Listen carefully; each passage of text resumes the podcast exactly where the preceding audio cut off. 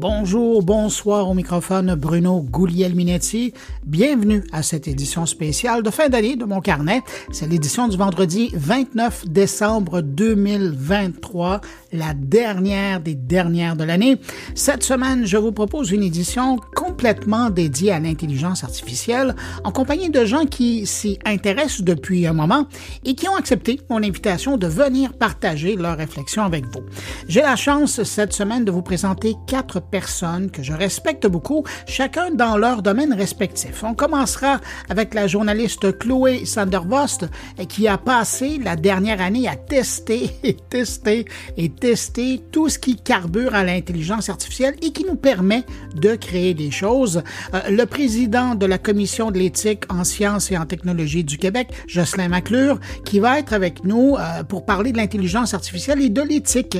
Qu'est-ce que ça veut dire concrètement dans nos vies? Et euh, le grand philosophe du monde numérique, Hervé Fischer, lui va également être parmi nous pour parler de notre fascination envers l'intelligence artificielle. Et puis on va parler d'une nouvelle norme ISO euh, qui concerne spécifiquement l'utilisation de l'Internet artificiel. Il y a un comité international qui a publié cette norme la semaine dernière. Et puis on va parler avec un Québécois euh, qui fait partie de ce comité international. Et puis il y a aussi mes collègues qui sont là, Thierry Weber, qui va nous parler d'une nouvelle grappe alpine euh, qui mise sur l'intelligence artificielle en Suisse. Et puis Stéphane Ricoul, de son côté, ben, il va d'une réflexion sur la présence de l'IA en 2023.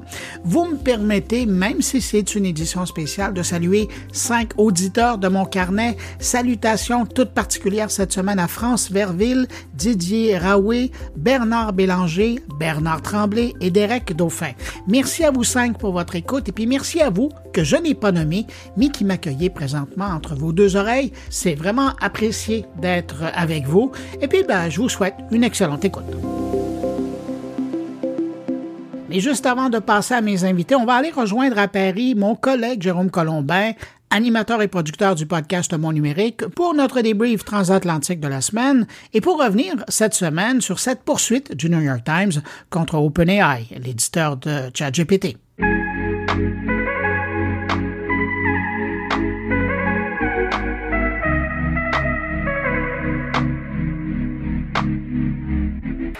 Jérôme Colombin, bonjour. Bonjour Bruno Guglielminetti. Ah, quel exercice de diction hebdomadaire à faire. j'ai failli rater ton prénom, excuse-moi quand même. Oui, et puis imagine le prénom. Mais je suis content de te retrouver cette semaine parce que tu es tellement gentleman, tu as décidé de parler du sujet de mon podcast cette semaine. On parle d'intelligence artificielle, mais ensemble, on en profite hein, pour parler de l'actualité et c'est cette histoire de poursuite qui se concrétise du New York Times avec OpenAI euh, qui a notamment sorti euh, ChatGPT justement quant à l'utilisation du contenu produit par euh, le New York Times et qui a été utilisé semble-t-il, pour apprendre à ChatGPT notamment euh, à être euh, ce qu'il est aujourd'hui. C'est quoi ta réaction quand tu as entendu parler de cette histoire-là? Alors c'est vrai que c'est un gros dossier qui évidemment va nous interpeller, euh, toi comme moi, de part et d'autre de l'Atlantique, parce que euh, ça pose toute la question euh, du droit d'auteur d'une part, mais pas seulement pour les intelligences artificielles, et, puisque les IA, on le sait, elles ont besoin pour fonctionner d'abord d'être entraînées, d'être entraînées sur des données, et en ce qui concerne les données textuelles, eh bien, on découvre maintenant que certains, comme ChatGPT, ne se sont pas privés d'aller puiser dans des contenus qui leur appartiennent pas, parce que c'est ça le problème. Si tu fais lire des milliers d'articles euh, du New York Times à ChatGPT euh, pour le rendre intelligent, ok. Mais si après euh, tu commercialises ChatGPT qui est devenu intelligent parce que il a avalé tous les archives du New York Times, effectivement quelque part c'est un vol de propriété intellectuelle. Ouais, puisqu'on se rend compte dans la poursuite du New York Times quand on lit le, texte de la, de la plainte, c'est que en plus le New York Times se plaint maintenant d'avoir moins de visiteurs sur son site parce que les gens utilisent ChatGPT pour trouver l'information, la citation, l'extrait, l'article, et que ChatGPT, qui est branché sur Internet, ben lui est capable d'aller chercher cette information-là et de la remarcher et de la livrer sans que l'internaute ait à se déplacer. Donc, moins de visites, mais aussi moins de publicités qui sont visionnées. Et ça, ben, c'est de la perte concrète aussi du côté du New York Times. C'est intéressant, là, on, double la perte là, pour le New York Times. Hmm. Et, puis, on parle du New York Times, c'est vrai pour d'autres médias. Oui, bien sûr. Alors simplement sur ce point, bon, je trouve que finalement là on revient à des choses très mercantiles, c'est-à-dire que on peut se dire que s'il n'y avait pas eu euh, ce détournement de trafic, peut-être que le New York Times n'aurait pas n'aurait pas protesté finalement. Mais comme là euh, ça commence à toucher au porte-monnaie, effectivement, eh bien ça fait une bonne raison de de râler. Mais cela dit, Bruno, moi il y a un truc qui me choque, c'est que on puisse euh, vouloir s'informer avec ChatGPT, parce que non, ChatGPT c'est pas fiable, c'est pas un outil d'accès à la connaissance. On l'a dit, on l'a répété, toi et moi ici même euh, dans nos podcasts. Euh, il hallucine, donc on peut pas se fier. Oui, ok, il a brassé des infos qui viennent du New York Times, mais quand il ne comprend pas ce qu'il fait, eh bien, il peut très bien tout mélanger et répondre à côté de la plaque. C'est quand même un problème, ça aussi. C'est un excellent point. Mais, mais tu vois, au même moment où tu as donc un grand média international qui poursuit un éditeur d'un agent conversationnel comme ChatGPT, de l'autre côté, tu as un gros joueur comme Apple où on découvre que eux sont en train de passer des alliances avec des médias pour justement utiliser euh, cette trousse de connaissances pour nourrir l'apprentissage de leur appareil. Alors ça, c'est super intéressant parce qu'effectivement, on a l'impression que là, aujourd'hui, fin d'année 2023, eh bien, le méchant, c'est ChatGPT qui a euh, pillé, entre guillemets, euh, les, médias. Et puis, il y a le gentil, hein, comme d'habitude, Apple, toujours dans le camp du bien, évidemment, qui, lui, annonce qu'il est prêt à rémunérer. Donc, oh, ben alors pourquoi ça? C'est pas seulement parce qu'ils sont gentils, c'est aussi parce qu'ils arrivent après et que il y a du chemin qui a été parcouru ils se rendent compte maintenant on est face à ces problèmes-là et euh, ils décident de les aborder de manière assez saine et tant mieux finalement. Et c'est vrai que c'est super intéressant parce que ça c'est un combat d'avenir avec tous les modèles d'IA qui vont apparaître, qui, ont déjà apparu. Parce que là on parle du texte, mais il y a aussi les images. Ah hein. la question se pose aussi avec les images et puis euh, qui sont faites à partir de euh, photos de professionnels ou bien d'artistes, etc. Et c'est quasiment une menace pour la création et pour le journalisme aussi pour les années à venir. Mais c'est drôle parce qu'on parle donc d'intelligence artificielle euh, générative qui veulent se baser sur du contenu validé, vérifié par des journalistes. Puis de l'autre côté de la clôture, tu as Elon Musk qui pousse son, son intelligence artificielle qui, elle, se base uniquement sur ce qui a été publié sur son réseau. Certes, beaucoup d'informations, mais beaucoup de désinformations. ouais. ouais, ça c'est fou. C'est vrai que son système Grok, lui, ne fonctionne qu'avec... Euh, mais c'est pour ça qu'il dit absolument n'importe quoi, puisque lui, il a avalé toutes les fake news avec tout le reste. Hein. Il avale euh, l'eau propre et les eaux usées, et il te ressort euh, du contenu qui va forcément être dégueulasse. Euh, bah, après, c'est intéressant si on prend vraiment du recul parce que finalement, on voit qu'il y a tous les cas de figure en, ce moment euh, euh, qui se dessinent et, et euh, l'année 2024 qui s'annonce va être passionnante sur ce terrain-là. Et tu sais que nous, en Europe, ici, on est déjà conscient de ce problème puisque voilà, il y a le règlement EI Act qui vient d'être adopté. Alors, qui, je sais que ça fait beaucoup rire du côté américain. On se dit, regarde-moi ces, ces vieux imbéciles européens qui veulent réglementer l'IA qui vient à peine d'apparaître.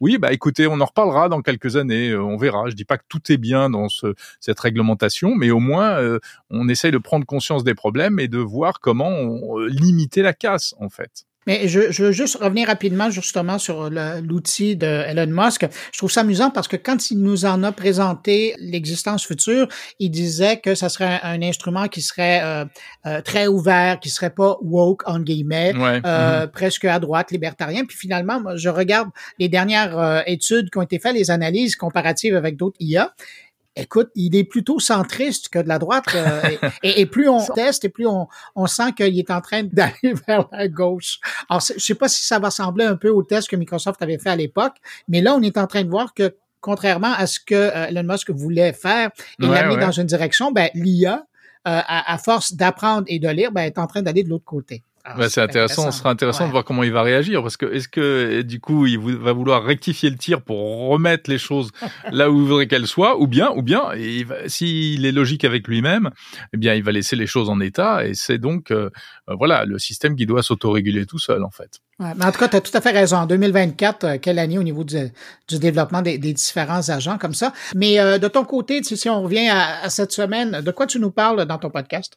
Ah bah écoute, justement, moi c'est l'heure des bilans, hein, parce que mon podcast sort le 30 décembre, et euh, j'ai demandé en fait à quatre personnalités de euh, me faire un, bilan de l'année écoulée et puis euh, de me donner leur avis, euh, leur vision de l'année 2024. et donc il y a des entrepreneurs, Thomas Forêt, Tariq Krim, un éditorialiste belge, Denis Malangro, et puis Maya Noël qui représente les startups françaises. Et c'est original aussi dans la forme parce que ce sont pas des interviews. Elles, ils m'ont tous envoyé des petites cartes postales sonores dans lesquelles ils m'expliquent tout ça. Et puis j'ai aussi, euh, tiens, j'en profite pour glisser ça vite fait, euh, une cerise sur le gâteau cette semaine dans Monde Numérique avec euh, un nouveau podcast sous la marque Monde Numérique mais qui est indépendant euh, de l'émission que je fais chaque samedi et qui s'appelle Écho du futur et qui est fait par un monsieur qui s'appelle Olivier Parent et qui va s'intéresser aux films de science-fiction en décortiquant les films de science-fiction pour nous expliquer euh, comment on retrouve dans notre vie quotidienne et dans les innovations technologiques d'aujourd'hui des tas de choses qui étaient déjà dans les films de science-fiction. Donc Écho du futur, c'est en partenariat avec Monde Numérique et j'en passe un extrait cette semaine dans l'hebdo. Oh wow, ben bel ajout. Ça permet de réfléchir encore plus. J'invite tout le monde à aller écouter mon carnet après avoir écouté Monde Numérique ou l'inverse. Vous pouvez faire dans un sens ou dans l'autre. Ça se fait de l'autre côté aussi. Hein. Oui, tout à fait. Et je te salue, mon cher Bruno. Et je crois que maintenant, on peut se donner rendez-vous quasiment ou presque. Je sais pas si on se reparlera d'ici là pour le CES de Las Vegas, évidemment. exactement. Je pense que c'est là qu'on va, on va se croiser en, chair et en os. Ouais. Allez, salut. Je te souhaite bonne année euh, aussi à tes auditeurs. Salut Bruno. Bonne année à toi aussi et à tous tes auditeurs. Allez, ciao.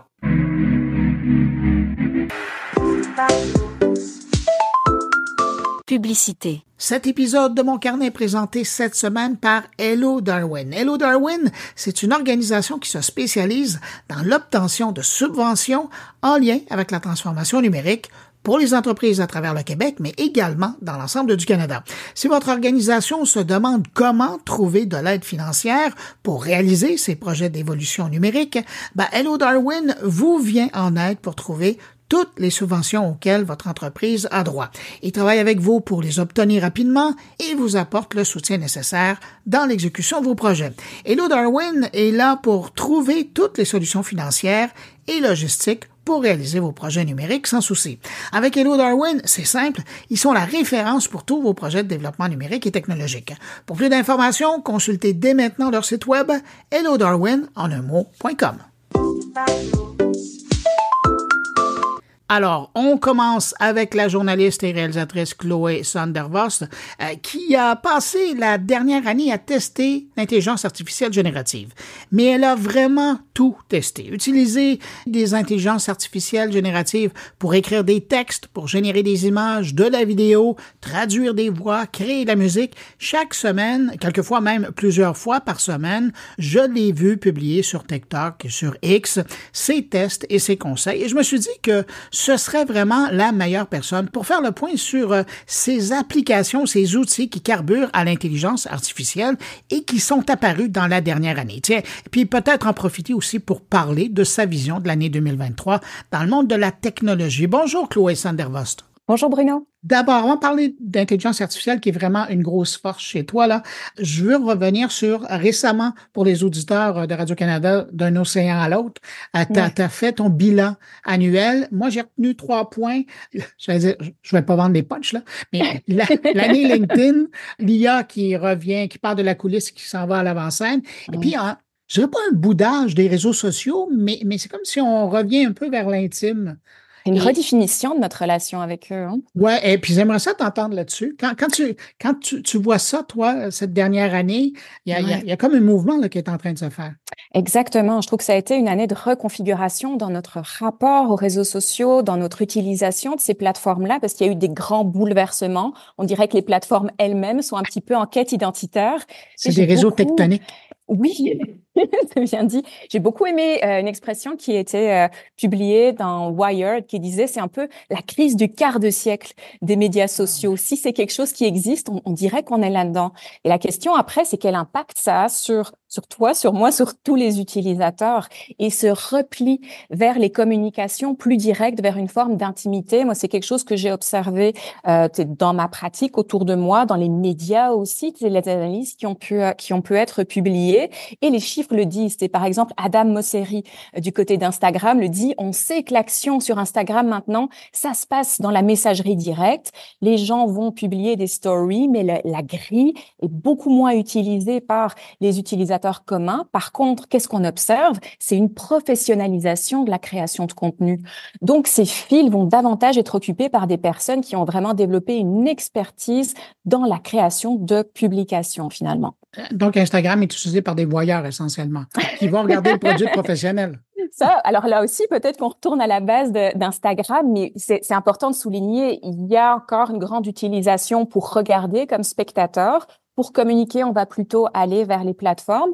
Et la question que je me pose, c'est est-ce que d'une certaine manière, les médias sociaux donc deviennent un peu plus médias un peu moins sociaux et ne commencent pas à ressembler à, la télévision. Tu sais, je, t'entendais analyser l'enquête euh, Net Tendance, tu sais, où on voit cette espèce de d'écart dans les pratiques au niveau des générations ah qui se confirment année après année. Et finalement, est-ce que c'est pas ça qu'on est en train de reproduire d'une certaine manière sur les médias sociaux, avec quand même des différences, parce que par exemple Discord, on, on en parle assez peu euh, au, niveau grand public, mais c'est quand même une plateforme, voilà, exactement, sur laquelle il y a beaucoup d'actions, mais encore une fois, dans cette optique de, communication un petit peu plus directe, donc des communautés qui se, qui se renforcent et qui fleurissent malgré tout. Ah oui, puis il y a carrément des services qui existent uniquement sur Discord. Oui, exactement. Oui, oui, tout à fait. C'est pas banal. On reste dans les médias sociaux. Euh, ça a été l'année LinkedIn, l'année 2023. Oui, vraiment. Et je dois faire une confession.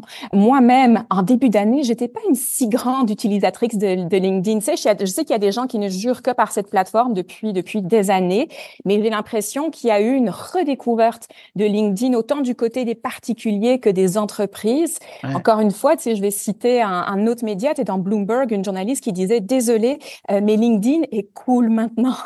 Parce qu'en fait, on voit une utilisation, oui, dans le milieu professionnel, mais aussi un peu transgénérationnel de gens qui vont chercher autre chose là-bas. Alors la question justement, c'est qu'est-ce qu'on va chercher? Euh, Je pense qu'on va chercher une forme de stabilité. C'est quand tu vois Twitter qui devient X, encore une fois dans cette espèce de métamorphose, euh, les algorithmes de toutes les plateformes de méta qui tournent un peu à l'envers, tu dans cette compétition euh, qui s'intensifie, notamment vis-à-vis -vis de TikTok. LinkedIn, on mise plutôt sur une certaine stabilité. Oui, il y a des changements, mais quelque part, ça devient une valeur sûre. On peut continuer à partager du contenu d'actualité. Ça, c'est quand même intéressant pour les personnes qui sont au Canada. Tu sais, je peux pas être contre ça. Euh, on publie aussi avec notre identité réelle. Parce qu'on va chercher aussi des bénéfices réels dans notre réseautage, dans le milieu du travail. Et ce que je trouve assez fascinant à observer, c'est LinkedIn qui est peut-être en train de devenir un genre de réseau de la connaissance. C'est des gens qui mettent de l'avant du contenu un petit peu haut, plus haute densité, j'ai envie de dire, intellectuelle. Bon, avec toujours aussi parfois des techniques de marketing et tout ça derrière, hein, on va pas faire semblant. Mais c'est pas le pays non plus.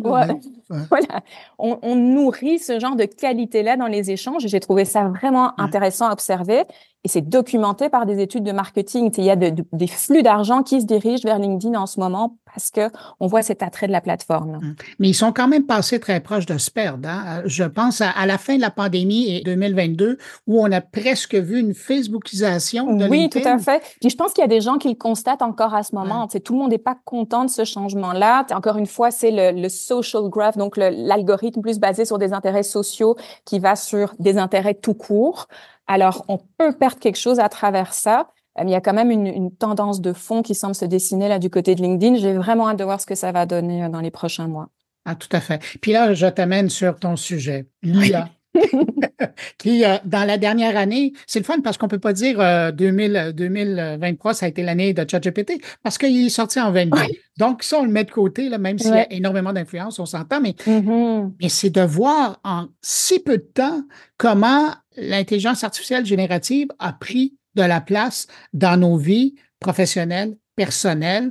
Et c'est un peu ça, là, cette année aussi. Exactement. Puis, tu sais, tu soulignes bien générative parce que l'intelligence artificielle tout court, tu sais, si on regarde sa relation avec les réseaux sociaux, exactement, ça ah, les algorithmes, ça fait des années qu'on en parle. Exactement, oui, c'est ça, c'est eux qui, euh, qui nous fournissent, entre autres, hein, ce qu'on a, ce qu'on a devant les yeux, puis il y a beaucoup, beaucoup d'autres applications. Mais je pense qu'on peut dire vraiment cette année, l'intelligence artificielle est devenue plus visible. C'est devenu un argument aussi, c'est des plateformes pour nourrir euh, l'engagement, on va le dire mmh. aussi, avec les utilisateurs. Donc, mettre des outils dans les mains, euh, d'où l'aspect de, de l'IA générative à ce niveau-là, parce qu'elle permet de, de jouer aussi, tester des nouvelles fonctions. On l'a vu sur LinkedIn avec de l'aide à la rédaction eh bio. Euh, on le voit de plus en plus côté photo aussi. C'est Instagram qui commence à développer en modèle pilote des outils pour changer les fonds, tout ça. Énormément de choses du côté de Snapchat. Mhm. Encore là, ça passe parfois un petit peu sous, sous, le radar, mais ils ont été dans les premiers à vraiment intégrer un robot conversationnel à leur messagerie. Alors ça s'est pas fait sans couac. Euh, il y a des gens qui ont euh, été surpris de voir justement ce, ce, petit bonhomme mauve My AI apparaît dans les fils de conversation avec les adolescents parce que euh, il y a des outils de marketing aussi qui sont derrière ça. On va alimenter des conversations, mais ça nous permet de recueillir des données aussi. Euh, bref, il y a un, un éventage d'utilisation qui est très très large et le mot clé, je pense, c'est l'expérimentation. J'ai l'impression que les plateformes testent, voient euh, justement est-ce que ça fonctionne en termes d'engagement, l'acceptabilité sociale, qu'est-ce que ça donne comme résultat. C'est méta avec ces espèces de clones de personnalité qui arrivent dans la messagerie aussi à mon avis, eux-mêmes sont peut-être pas certains de ce que ça va donner. Je pense que les personnalités elles-mêmes aussi, c'est des contrats qui ont été signés pour des montants assez importants. Donc, on essaye, on regarde ce que ça va donner, mais... Alors, je pense qu'il va y avoir des méchantes surprises. Là. Il y a, ouais, et puis il y a de prochaines étapes qui s'en viennent. C'est par exemple, on sait que la, les messages audio, c'est une tendance, c'est qui est en forte croissance, notamment chez les plus jeunes utilisateurs. Les Meta veulent justement ajouter cette fonction-là à ces, euh, ces genres de personnalités virtuelles, donc avec lesquelles on va pouvoir échanger des messages sonores. Et je crois un laboratoire à regarder cette année, c'est tout ce qui se passe euh, du côté des, des, sites, je vais dire un peu rencontres, téléservices un petit peu érotiques et compagnie, parce qu'il y a quand même beaucoup d'innovation dans le monde du numérique qui vient de ce côté-là et tu vois par exemple des influenceuses qui étaient sur OnlyFans qui commencent à développer leur propre avatar numérique pour développer des services d'abonnement. Euh, mais tu sais, quelque part, on, peut transposer ce modèle-là à d'autres euh, domaines aussi. Donc ça aussi, je crois que ça va être à regarder. Mais c'est tellement important de regarder du côté de l'industrie pour adultes parce que l'innovation, elle se fait souvent là. Ça, touche à tout, mais dans le domaine de l'IA, on le voit beaucoup c'est pour le meilleur et le pire. Et le pire. Je crois qu'il faut pouvoir le regarder en suspendant un peu le jugement, en disant comment évoluent les pratiques puis quel genre de, de, conclusion, quel genre de piste aussi ça peut nous indiquer. Là. Euh, Chloé, euh, c'est intéressant parce que tu mentionnais les, gros joueurs, mais je mm-hmm. sais que toi, ce qui t'intéresse beaucoup, c'est l'écosystème autour. Je pense au Agent, au Rask, au Eleven Lab. Ça, c'est tous des joueurs qui, euh, il y a un an, là, ils n'étaient pas sur notre radar.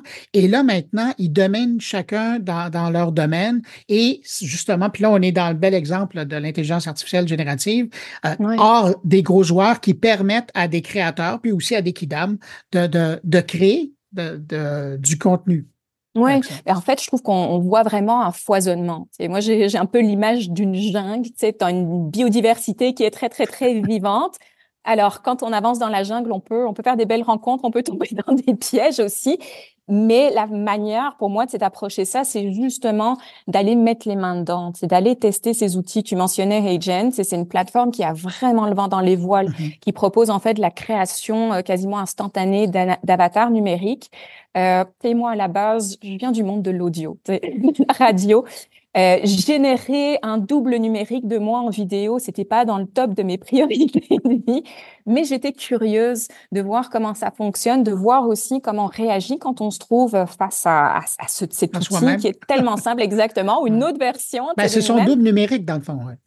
De voir comment le public aussi réagit. Moi, en publiant ça après sur TikTok, puis en poursuivant les conversations avec le, le public là-bas, ça permet de voir comment euh, justement notre, notre, réflexion elle évolue par rapport à ça, parce que tout, tout n'est pas encore écrit. Euh, et effectivement, on voit toutes ces initiatives. Agent, tu mentionnes Eleven Labs pour la voix. Écoute, il y en a tellement, tellement. Et, c'est intéressant de voir aussi les, les, grosses compagnies qui lancent des modèles. C'est Meta qui, qui a lancé euh, de la génération d'images, de la génération d'audio aussi. C'est en plus de leur modèle open source parfois, on va se le dire, c'est difficile à suivre. c'est plus où donner de la tête. Écoute, c'est exactement là où je t'amenais avec ma question. Est-ce que tu arrives à souffler un peu? Euh, je souffle, je souffle beaucoup. J'aime chanter dans la vie. Puis tu sais, en chantant, on apprend à prendre des grandes respirations. on performe, on se repose un peu, on y retourne. Euh, mais tu sais, j'ai l'impression que c'est mes réflexes à la base aussi. Tu sais, je suis rentrée à, Radio Canada comme journaliste et à l'information. On a cette espèce de j'ai envie de dire d'instinct, tu sais, qui monte parfois quand y a, tu, tu vois quelque chose passer, ça t'appelle, tu as envie de creuser un petit peu l'histoire. Il y a tellement ça qui se passe en ce moment dans, dans le domaine de l'intelligence artificielle. Puis je trouve qu'il y a un besoin, euh, puis je le dis vraiment très, très, très humblement, mais un besoin d'éclairer les discussions. On a besoin de perspectives différentes parce qu'il y a des enjeux politiques, il y a des enjeux économiques, des enjeux sociaux. Moi, j'ai un background en philosophie. Fait on dirait que tout ça, ça, ça se rejoint justement pour essayer de voir, OK, si on met les mains dans ces outils, qu'est-ce qu'on apprend? Le public, quelles sont les questions qui se posent en ce moment? Et, et c'est vrai, confession, c'est parfois difficile de dormir. Euh, mais euh, on a des journées passionnantes. on, a parlé de différents outils qui sont là, qui, ont fait la, qui ont fait la nouvelle et, qui servent à des gens. As-tu l'impression que le dernier truc qui est sorti là, en décembre, euh, Channel One AI, mm-hmm. qui va être le, futur, tu en as parlé, j'en ai parlé, est-ce que quelque part, ça cristallise pas justement tout ce qui est maintenant possible d'être fait au niveau de l'IA générative et que c'était comme la prochaine étape dans le monde de l'information? Ben, je pense que leur, leur, démonstration, elle a été impressionnante pour plusieurs personnes exactement pour cette raison-là. Ils ont comme pris tous les fils, ils les ont attachés ensemble pour créer un produit et on devine que derrière, il y a un modèle d'affaires. Donc, c'est vraiment une conception de la production euh, d'informations avec l'intelligence artificielle. Moi, c'est la première fois que j'ai entendu le mot AI native dans un contexte d'information. Tu sais, on parlait beaucoup des digital natives. Ah oui, ah oui. Et là, je dis pas que c'est la première fois qu'il a été utilisé, mais pour moi, je me suis dit, OK, on, a effectivement un prototype de modèle. Après, tu le sais, Bruno, quand euh, il y a des démos, il faut toujours garder une bonne dose de scepticisme. Hein, on a eu des beaux exemples encore cette année. Il faut voir comment ça se déploie concrètement. Mais, mais sauf que dans leur cas, tout ce qu'on voit peut se faire.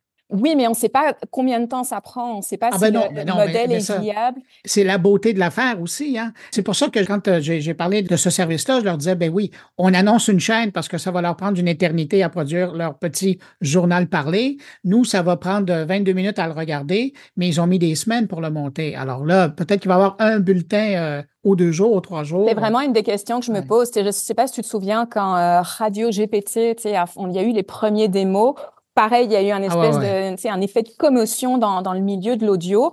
Euh, mais quand tu vas creuser un petit peu derrière, tu te rends compte que finalement, ça n'a pas été déployé dans cette automatisation à 100% du tout. Tu sais, ça prend du temps encore. Public est pas sûr non plus. Donc, ce, ce sera quelque chose à regarder du côté de, de Channel One. Tu vois, moi, je trouvais ça intéressant de, de voir aussi. C'est sûr que tu es comme professionnel des médias on le prend vraiment un peu en, plein visage, ça nous questionne, mais de voir euh, quelles sont les réactions ailleurs. Euh, puis j'ai eu l'occasion au mois de décembre d'en parler avec des étudiants en journalisme à l'université de Montréal, qui avaient une approche quand même assez ouverte. Et on a regardé plusieurs extraits de ce bulletin, et une des réactions, moi, qui m'a marqué en fait deux. La première, une étudiante qui disait oui, mais on est attaché à nos personnalités. Tu sais. Est-ce que c'est vraiment les avatars qu'on peut voir? Alors ça, c'est une question ouverte. Si on regarde tu sais, en Corée du Sud, ces avatars, ils sont utilisés depuis des années. Exactement, ils fonctionnent. Puis ils font une différenciation dans l'utilisation. Mettons, tu vas avoir Céline Galipo en personne, c'est le soir pour ton téléjournal. Mais la journée, s'il y a des petits flashs courts, tu vas avoir l'avatar qui va être identifié. Donc, je dis pas pour Radio Canada, mais je dis dans, dans le modèle, peut-être une piste deuxième réaction qui était intéressante, en fait, c'était une étudiante qui parlait, sans utiliser ce mot-là, mais de fatigue informationnelle. Elle disait, moi, parfois, quand on me propose en bloc du contenu, je trouve ça déprimant. Et là, c'est la promesse de la personnalisation qui, elle, la rejoignait. Alors, encore une fois, comme journaliste, on dit oui, mais on a une ligne éditoriale, on structure, on priorise l'information.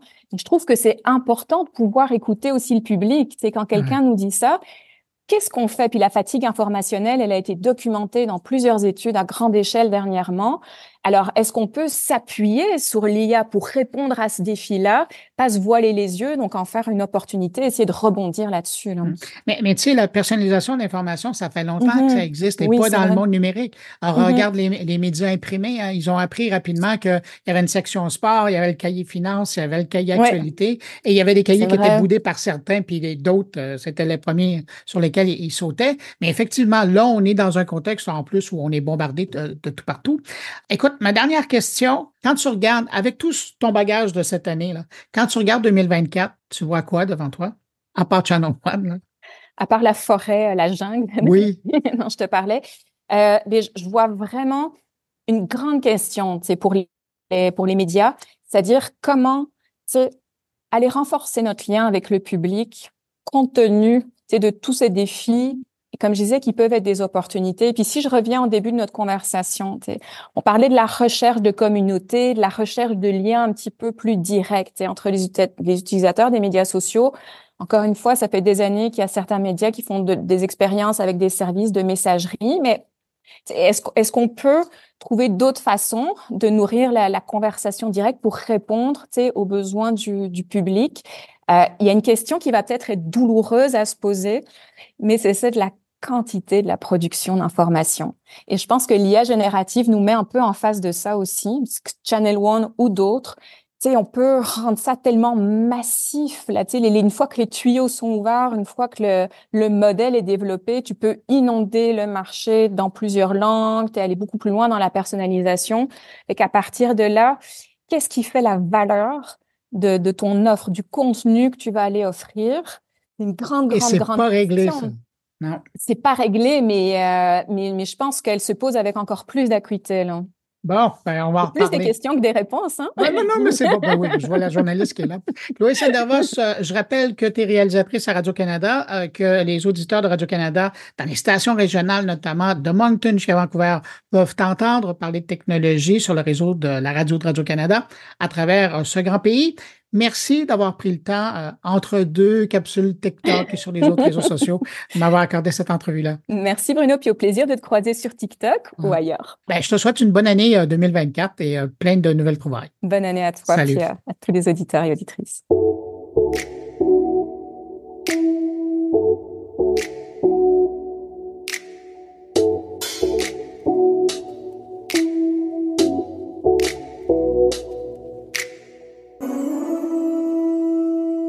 J'ai l'impression d'avoir passé mon année 2023 à parler presque uniquement d'intelligence artificielle dans les médias et pourtant, il y a encore aujourd'hui un angle que je trouve que les médias ont peu abordé sur l'intelligence artificielle, c'est toutes ces questions qui sont reliées à l'éthique face à l'utilisation de l'intelligence artificielle.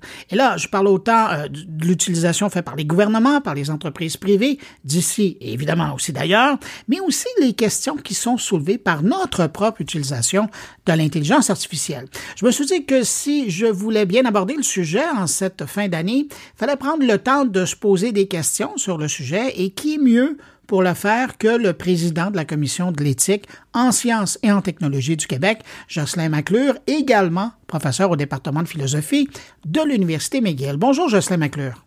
Bonjour. Est-ce qu'on parle assez d'éthique depuis quelque temps au sujet de l'intelligence artificielle?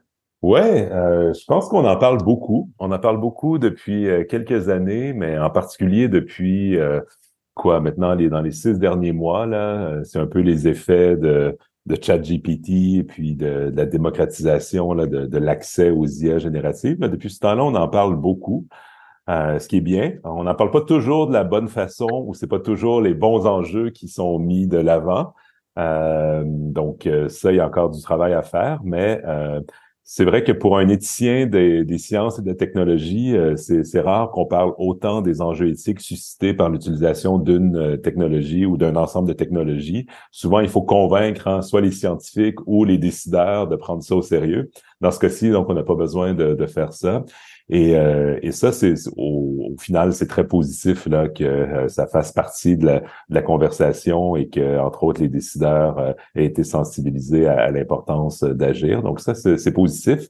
moi, je suis J'achève mon deuxième et dernier mandat comme président de la Commission de l'éthique en sciences et technologies du Québec.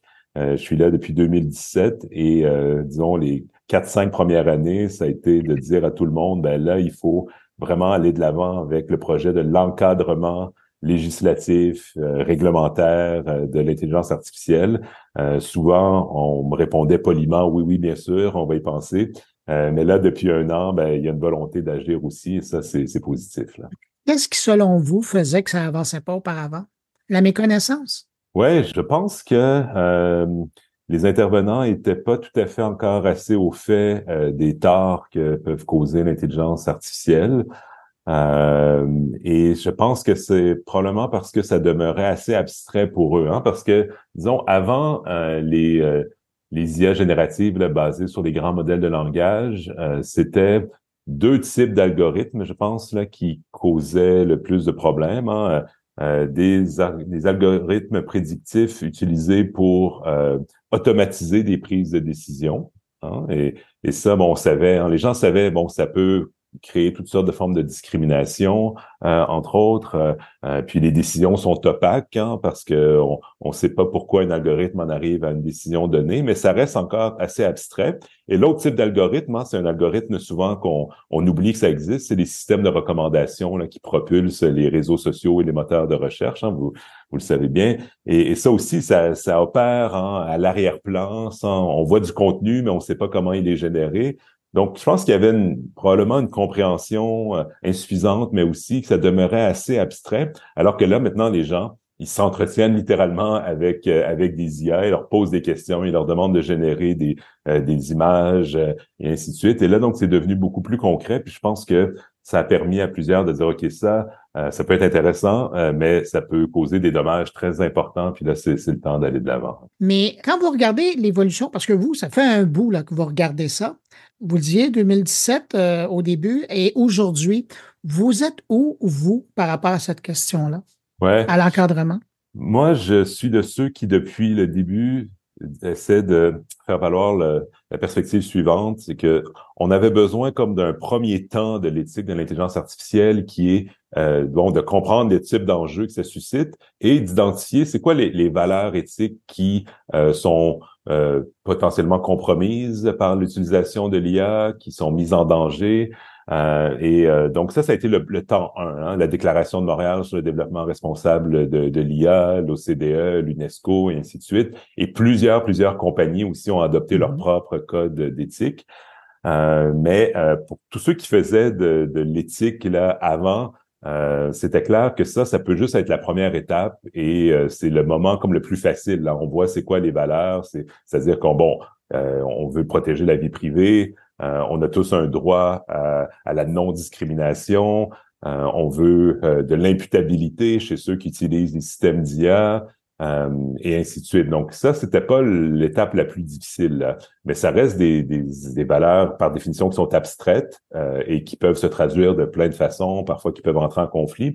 Donc là, il fallait aller plus loin et c'est cette deuxième étape-là qui a pris un peu plus de temps que ce que je l'aurais euh, souhaité.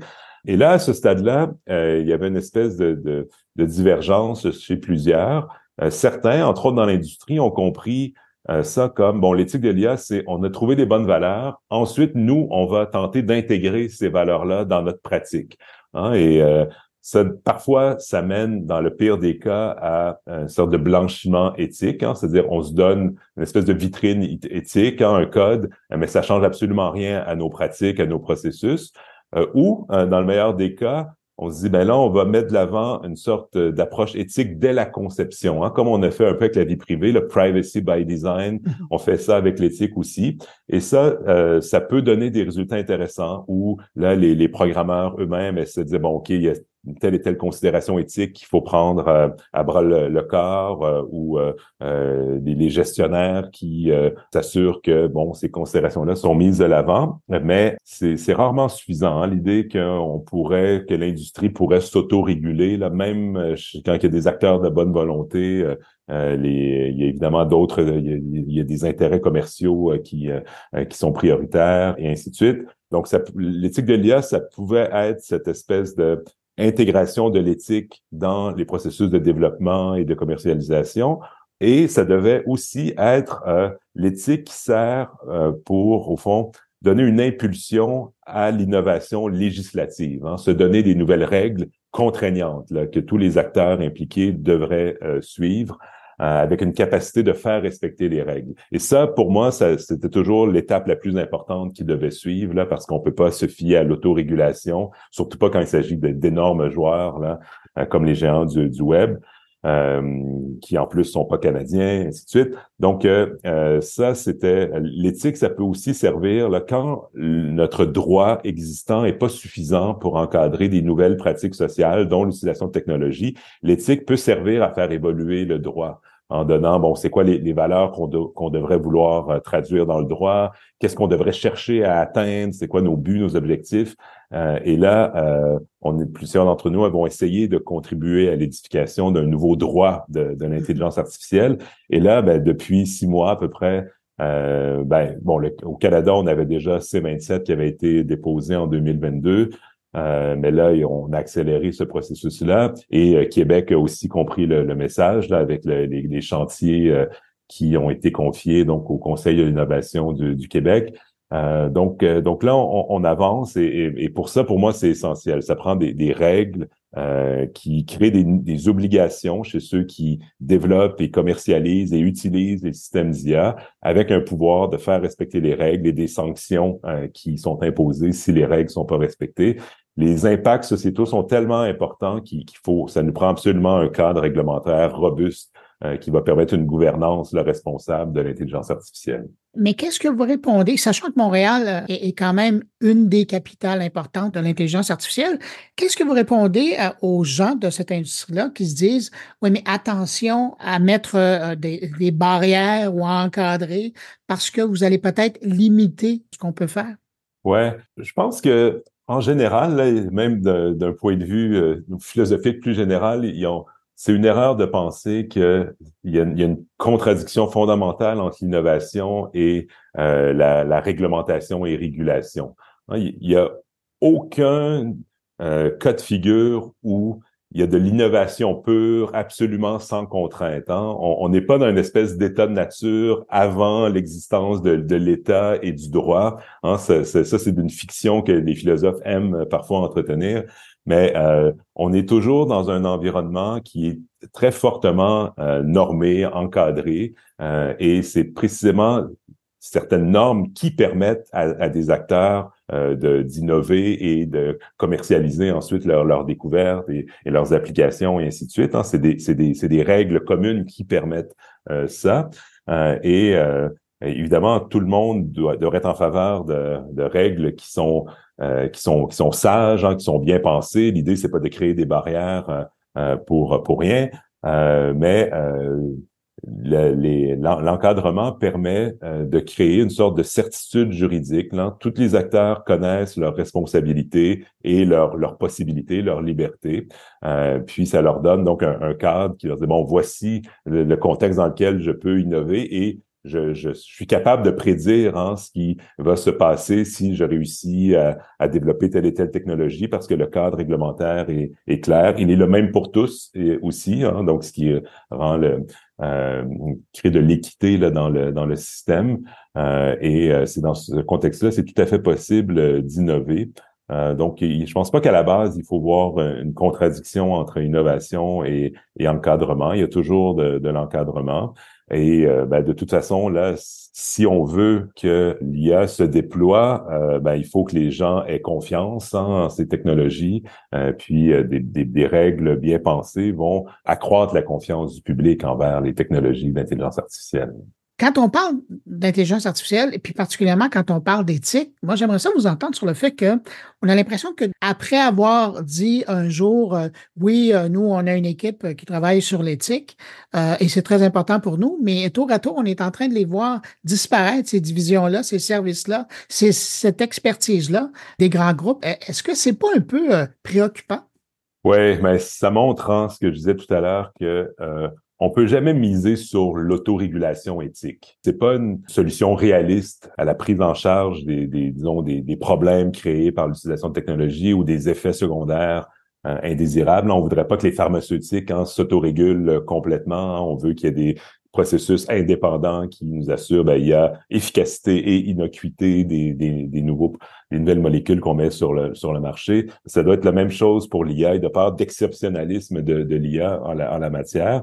Et le, le sort hein, des équipes d'éthiciens, ou en tout cas ceux qui étaient pour, euh, devaient se charger de, du développement responsable des technologies dans les grandes compagnies, montre bien que ça prend des obligations euh, qui sont imposées par, euh, par les, les autorités euh, publiques, parce que sinon, c'est entièrement laissé à la volonté des, des dirigeants. Dans certains contexte vont dire oui, on crée cette équipe. Lorsque ça n'est plus leur affaire, l'équipe est abolie. Euh, et même plus fondamentalement, on a des témoignages parfois, il peut y avoir une frustration aussi des, des éthiciens ou, ou juristes impliqués parce que, bon, souvent, ils peuvent commenter, mais leur point de vue va pas nécessairement être vraiment pris au sérieux ou aura pas nécessairement l'influence souhaitée.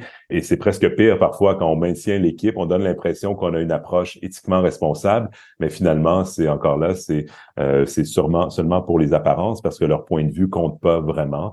Donc, il faut, il faut vraiment euh, miser sur un, cadre de gouvernance euh, assez, assez robuste et se donner, se doter des moyens de le faire respecter. Hein. Est-ce que vous trouvez qu'il y a des aspects, des questions, des points d'éthique qu'on néglige encore aujourd'hui par rapport à l'IA? Oui, on, on parle beaucoup euh, de, par exemple, si on utilise l'IA pour prendre des décisions, comment ça peut avoir des effets discriminatoires sur certains groupes vulnérables, et c'est tout à fait vrai. Euh, on sait que pour l'entraînement des, modèles, on a besoin d'accès à des données en très, très grande quantité et que c'est c'est extrêmement difficile de protéger la vie privée euh, lorsque euh, les, données que l'on produit sont, sont, utilisées pour, pour entraîner ces modèles.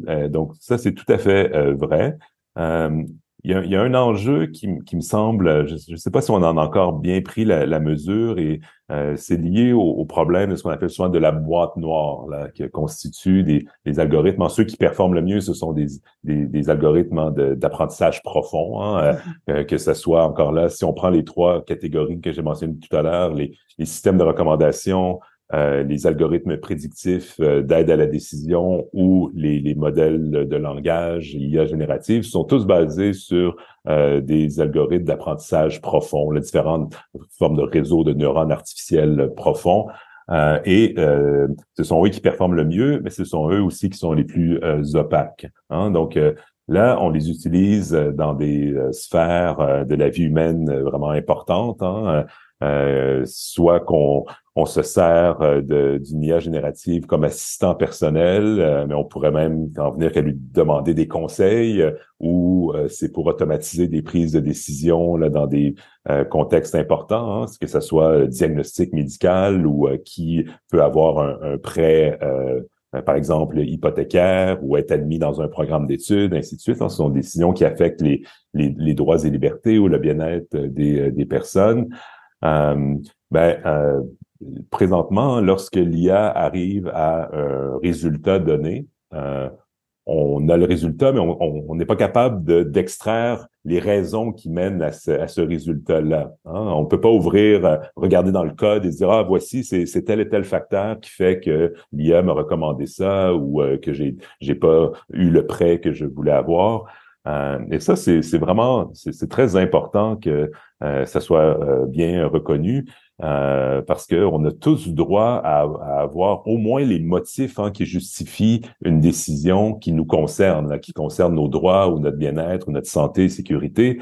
c'est absolument fondamental. Et pour l'instant, si on se fie trop lourdement sur l'IA, on n'a pas accès à ces raisons. Euh, donc moi, ce que j'essaie de faire valoir aussi dans mon travail de recherche à l'université, c'est si on veut intégrer l'IA dans, dans, ces différentes dimensions, en, médecine ou en finance ou euh, euh en relations humaines, ainsi de suite, il faut toujours garder les moyens euh, d'expliquer nos décisions à ceux qui sont affectés par nos décisions. Mais ça, ça veut dire que ce ne sera pas toujours l'IA la réponse, hein, parce que l'IA, elle est opaque. Donc, euh, il faut garder les humains aussi dans le coup et euh, maintenir leurs compétences aussi pour qu'ils soient capables de, lorsque, par exemple, on veut porter en appel une décision, il faut être, capable d'avoir accès aux raisons, là, parce que mais non, ces raisons-là, c'est pas des raisons qui devraient s'appliquer ou qui sont légitimes, ou ainsi de suite. Donc, euh, moi, je, pense qu'on réalise mal jusqu'à quel point euh, l'IA vient pas déloger l'humain euh, dans un très, très grand nombre de cas, ou devrait pas déloger l'humain, que ce soit le, médecin spécialiste ou celui qui décide si vous allez être convoqué en entrevue d'embauche, qu'il faut, qu'il faut toujours garder, valoriser la, la cognition et le jugement humain, et l'IA devrait être vue comme un outil. Euh, supplémentaire pour l'humain, alors qu'on présente souvent ça comme euh, un remplacement, une automatisation complète. Mais juxtaposé à la petite boîte noire, il y a toute la question à l'intérieur de celle-ci du billet. Est-ce que vous trouvez qu'on a, on a réglé la question ou on est encore dans le marasme? Ouais, c'est pas réglé ça encore. Euh, c'est pas réglé parce que l'état des écrits là sur la question montrent qu'il n'y a pas de, disons, de solution purement disons, technoscientifique au problème des, des billets euh, discriminatoires. On ne peut pas remettre euh, des, des, millions d'informations qui contradictent les autres. Ça ne réglera pas la chose. C'est ça. On peut améliorer la qualité des données. Ça, c'est sûr que ça aide toujours. Si on a des données de meilleure qualité, surtout plus représentatives, par exemple, des populations, ça va, ça va toujours euh, aider. tous les algorithmes sont pas également, par exemple, biaisés. Mais lorsqu'on introduit d'autres données, on peut introduire d'autres billets euh, aussi. Et, là, ce que les, euh, les, programmeurs essaient de faire, c'est de dire, OK, bon, si on veut euh, corriger un billet, mais on va compenser ailleurs. Mais quand on, on compense ailleurs, parfois, c'est la performance de l'algorithme qui en souffre. Hein. Donc, il y a comme des, des compromis difficiles à, atteindre parce que lorsqu'on gagne d'un côté, on perd de l'autre. Et, donc ça, les, les, chercheurs n'ont pas réussi à, à résoudre d'un point de vue technoscientifique ce, ce problème-là. Donc, si on veut utiliser euh, les IA parce qu'on pense qu'on gagne en souvent c'est en efficience, hein, c'est-à-dire qu'on arrive à traiter de plus de cas, par exemple, ou, ou peut-être que dans certains cas, on peut contrôler davantage certains billets euh, humains. Hein, ça, ça, ça pourrait arriver aussi.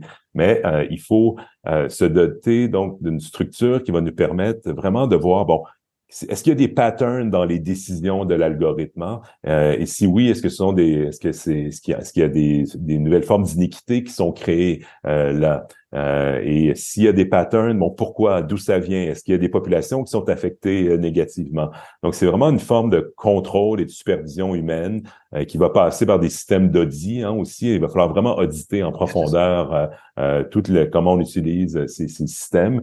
Et dans, dans tous les cas, c'est ça, on n'est pas du tout dans le remplacement des, des, institutions, des structures basées sur les humains. On est dans comment on les transforme pour essayer de, de profiter des, des bienfaits, des, des, bénéfices de, de l'IA tout en, en mitigeant ces, ces, ces, effets indésirables. Mais je trouve ça intéressant, votre point des audits de ces intelligences artificielles-là ou de leur cœur.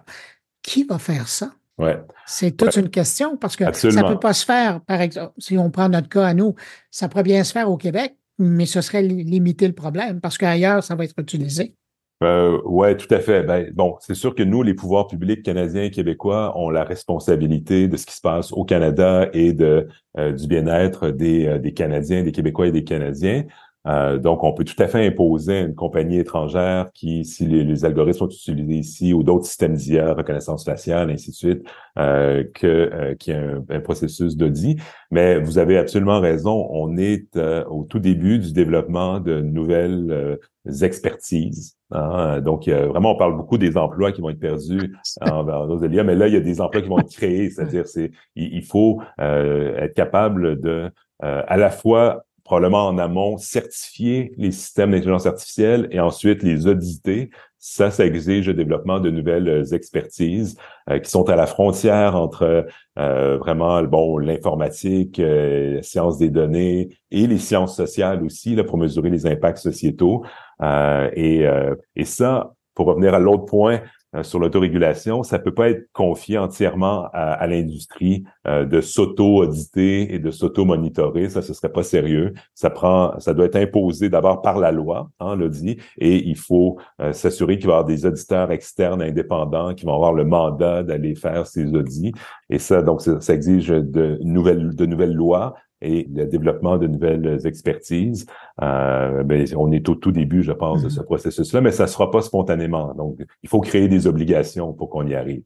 Tous les deux, au début du mois, on a participé à une émission spéciale à Radio-Canada. C'était dans un geste de la part du diffuseur public d'informer, de présenter euh, l'IA sur quelques-uns de ces angles au public en général, mais de façon plus large, si on prend uniquement le Québec, comment on peut éduquer la population au sujet de l'IA? Parce que parallèlement à tout ce qu'on est en train de dire, l'IA avance. Elle est dans nos vies. Ça fait un an là, concrètement que des gens dans leur quotidien ou, au travail ou à la dans leur vie privée peuvent déjà l'utiliser. Ouais. Je pense que ça va être une responsabilité collective, mais vous avez raison. J'ai l'intuition que de la grande démarche du Conseil de l'innovation du Québec, là, de cette grande démarche, une des grandes recommandations ou ensemble de recommandations va concerner euh, l'augmentation de la littératie numérique et à l'IA euh, de l'ensemble des, citoyens étant donné l'espèce d'ubiguïté des systèmes d'intelligence artificielle. Hein. Pensons à toutes les sphères de, de la vie humaine, là, et c'est difficile de penser à une sphère qui est pas affectée, transformée par l'intelligence artificielle. On est toujours en contact avec des algorithmes d'intelligence artificielle et il faut comprendre d'abord là, il faut savoir qu'ils existent, qu'ils sont là, qu'ils ont un impact, qu'ils ont un impact sur tout le contenu auquel on est exposé hein, jour après jour quand on fait des, des recherches. Euh, lorsqu'on leur pose des questions, quand il s'agit d'IA générative, ben, il, faut, il faut savoir comment, comment ils fonctionnent pour, pour comprendre c'est quoi. Bon, qu'est-ce qu'ils peuvent faire correctement? Euh, mais c'est quoi leur principale défaillance aussi ou leur limite? Hein?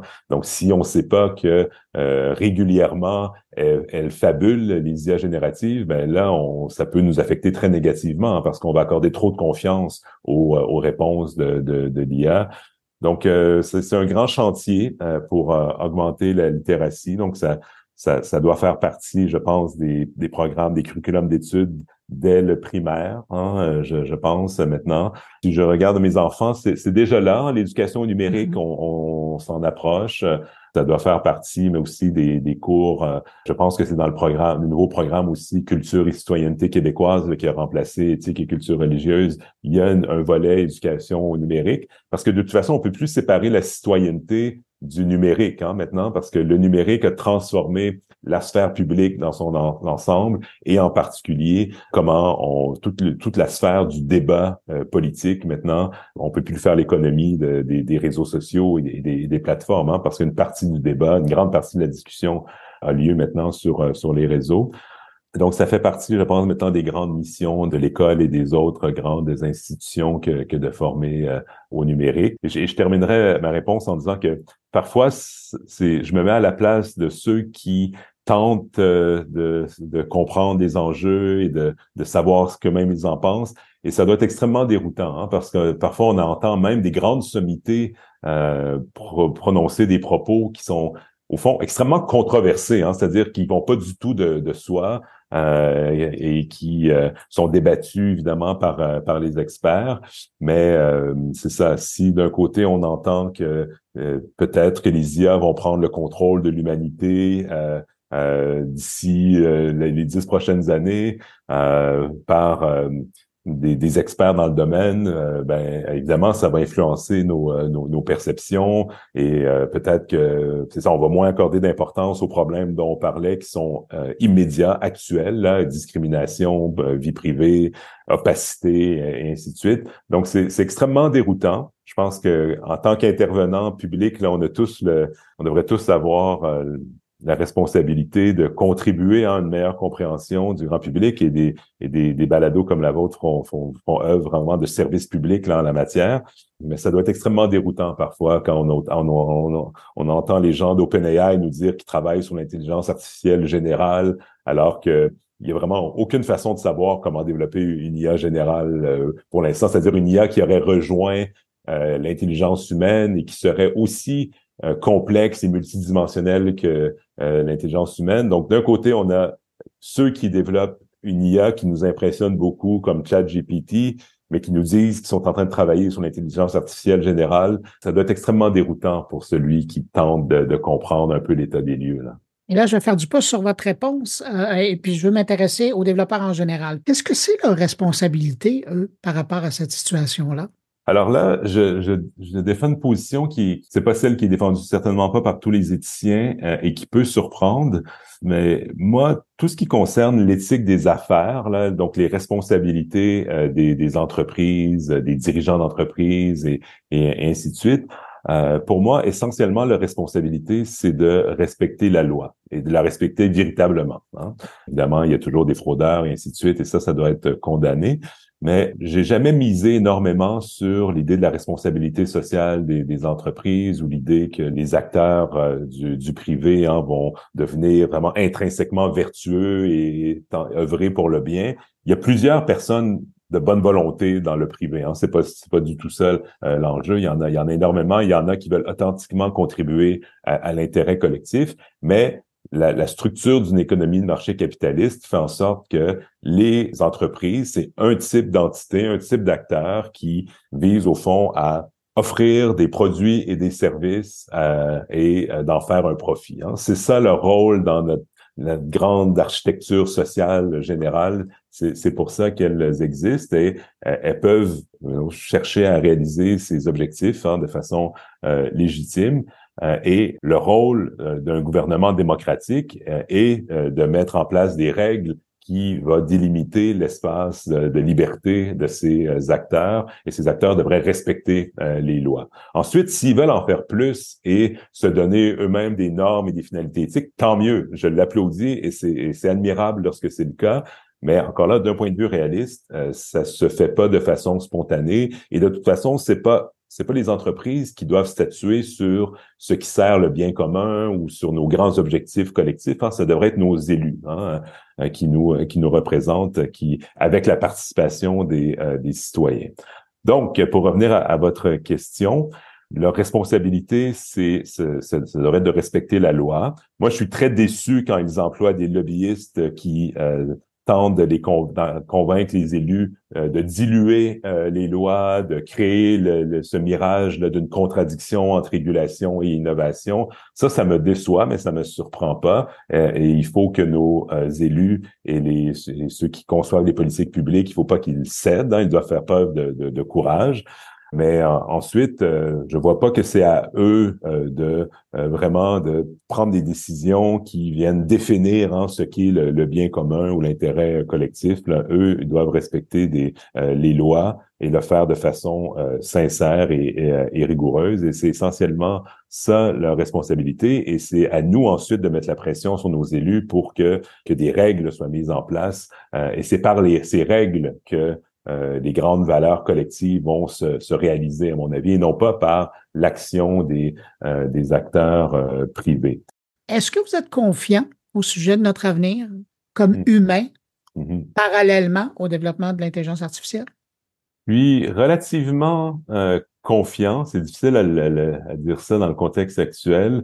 Je suis terrorisé par les impacts des changements climatiques et donc je suis pessimiste par rapport à d'autres questions. Mais par rapport à l'IA, vous savez que c'est, c'est pas la, première fois dans l'histoire de l'IA que l'on fait de grandes prédictions et, que, et même nos meilleurs cerveaux hein, font de grandes prédictions sur le développement exponentiel de l'intelligence artificielle qui va rattraper et dépasser euh, l'être humain, qui va le rendre obsolète. Hein l'historien Yuval, Noah Harari arrête pas de répéter sur toutes les tribunes là que, que, que l'humain va devenir obsolète et qu'il il va se demander qu'il n'y aura plus de sens à sa vie parce que il va être complètement inutile, hein, il va être devenu euh, inutile. J'ai beaucoup plus confiance en ce qu'il y a de, euh, de propre et singulier à l'être humain pour accepter de, de telles prédictions. D'ailleurs, euh, j'ai pas de bonne raison de penser que des euh, machines hein, peuvent acquérir les différentes dimensions de l'intelligence humaine. Hein. Là, présentement, ils sont excellents, les algorithmes sont excellents pour repérer dans des grands, grands ensembles de données des grandes régularités, hein, donc des, des patterns, des modèles dans les données, et ensuite de généraliser, c'est-à-dire en, en, appliquant sur la base de ces grandes corrélations, euh, lorsqu'on les applique dans le monde réel, ils, ils voient des patterns assez proches hein, dans les nouvelles données pour généraliser correctement. Et c'est pour ça qu'on peut utiliser euh, les IA et qu'on est en, on en est presque au véhicule autonome, mais on n'est pas encore là hein, parce qu'il y a encore des, des, des, limites. Donc ça, les IA sont, sont très bonnes. Et là, ce qu'on fait essentiellement, et ça inclut ceux qui développent les grands modèles de langage, c'est que on veut plus de volume, plus de puissance. En plus de données, euh, plus de puissance euh, de calcul, plus de paramètres à nos modèles. Euh, donc, on, y va en augmentant la, force, hein, la puissance, mais ça règle pas les problèmes de fond. Hein. Ça n'a pas permis de régler le problème des hallucinations ou des fabulations, parce que pour ça, ça prendrait une capacité soit de raisonner. Hein. Et quand on raisonne, ce qu'on fait, c'est on dit, OK, il y a ces grandes, par exemple, ces, lois euh, scientifiques ou ces grands principes ou des règles de logique qu'on va appliquer dans notre raisonnement. Et ça, les IA sont pas capables de faire ça. Euh, puis en même temps, à l'autre bout du spectre, ils n'ont pas non plus ce qu'on appelle, nous, le sens commun. Et le sens commun, c'est une espèce d'intuition qui nous dit, OK, dans une situation donnée, je sais ce que je dois faire ou je sais ce qui a un sens et ce qui n'a pas de sens parce que, euh, étant donné mes expériences antérieures, j'ai une intuition de ce que je dois faire. et, et ça, ils ont pas ça non plus. Les, les, les meilleurs IA, ils ont, ils ont pas ça. Euh, donc, ils sont ni capables de raisonner logiquement, ni euh, dotés d'un sens euh, commun. qui viendraient compléter leur intelligence. Et là, ça, ça exigera un, long développement, mais nous, on a ça, entre autres, hein, parce que bon, c'est le fruit d'une longue évolution biologique et il y a tout le rôle hein, de ce que euh, des émotions que l'on euh, ressent et, d'autres processus hein, euh, qui sont pas du tout présents chez, chez la machine, qui sont pas des, des entités vivantes qui cherchent, cherchent, à se maintenir en vie, qui sont pas dotées d'une volonté. Hein. Nous, on veut certaines choses. Euh, il y a des choses qui ont de l'importance pour nous, alors que la machine hein, est, pas du tout de, de, dotée d'un vouloir. La machine ne veut absolument rien. Il faut qu'on lui donne hein, sa fonction objective. Et ça vient pas intrinsèquement. Euh, donc, euh, je pense qu'on néglige très fortement ce qui est le propre de l'humain et d'autres animaux aussi, euh, et qui nous distingue de la euh, machine. Et c'est là où j'ai des désaccords euh, respectueux avec des penseurs comme Yosha Benjo et, et, d'autres hein, qui, qui pensent que la, la, machine est vraiment en train de rejoindre et qui va probablement dépasser à courte échéance l'être humain. Moi, je, je pense qu'on néglige dans les différentes dimensions de l'intelligence humaine et de tout ce qui la rend possible. On n'est on n'est pas du tout là du côté de l'intelligence artificielle. Jocelyn McClure, je rappelle que vous êtes éthicien, professeur au département de philosophie de l'Université McGill et également vous êtes président de la commission de l'éthique en sciences et en technologie. Merci de vous être prêté au, jeu de la réflexion. J'espère vous recroiser en 2024. Absolument. Merci beaucoup, Bruno. C'est toujours un, un plaisir de discuter avec vous. Au revoir. Au revoir.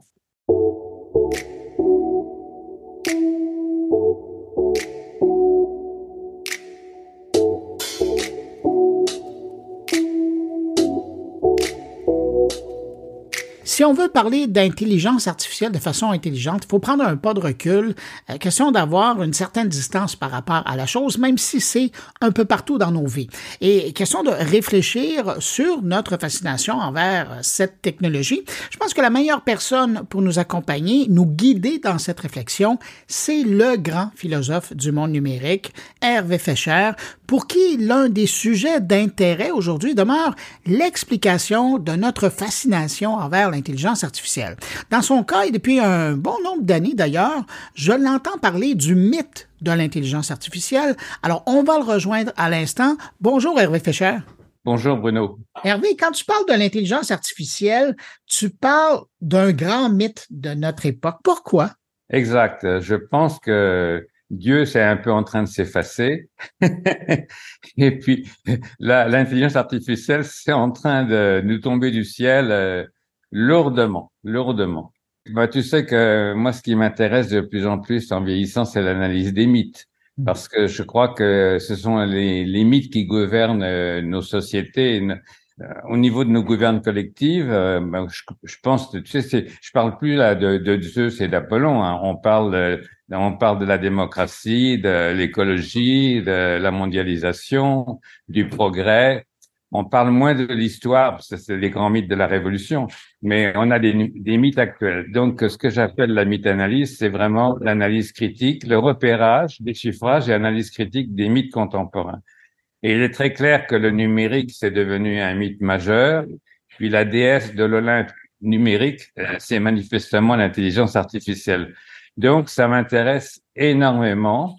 Pour autant, je dirais que ce n'est ni Dieu ni le diable, contrairement à ce que pensent les uns et les autres. Et je dirais que quand on a développé la machine à vapeur et les trains à vapeur, tu te souviens bien, tu n'étais pas plus né que moi, mais on l'a beaucoup raconté. Les, grands philosophes avaient peur que les gens, les voyageurs aient le coupe souffler à cause de la vitesse et que les vaches et que les vaches qui voyaient passer le train perdraient leur capacité à produire du lait. Alors c'est un peu la même chose avec l'intelligence artificielle. Hein. C'est comme ça que je le vois en tout cas. C'est sûr que c'est un pouvoir qui nous apparaît magique, euh, mais comme le téléphone a pu nous apparaître magique ou la télévision ou même simplement les premiers logiciels euh, numériques de jeu ou de communication.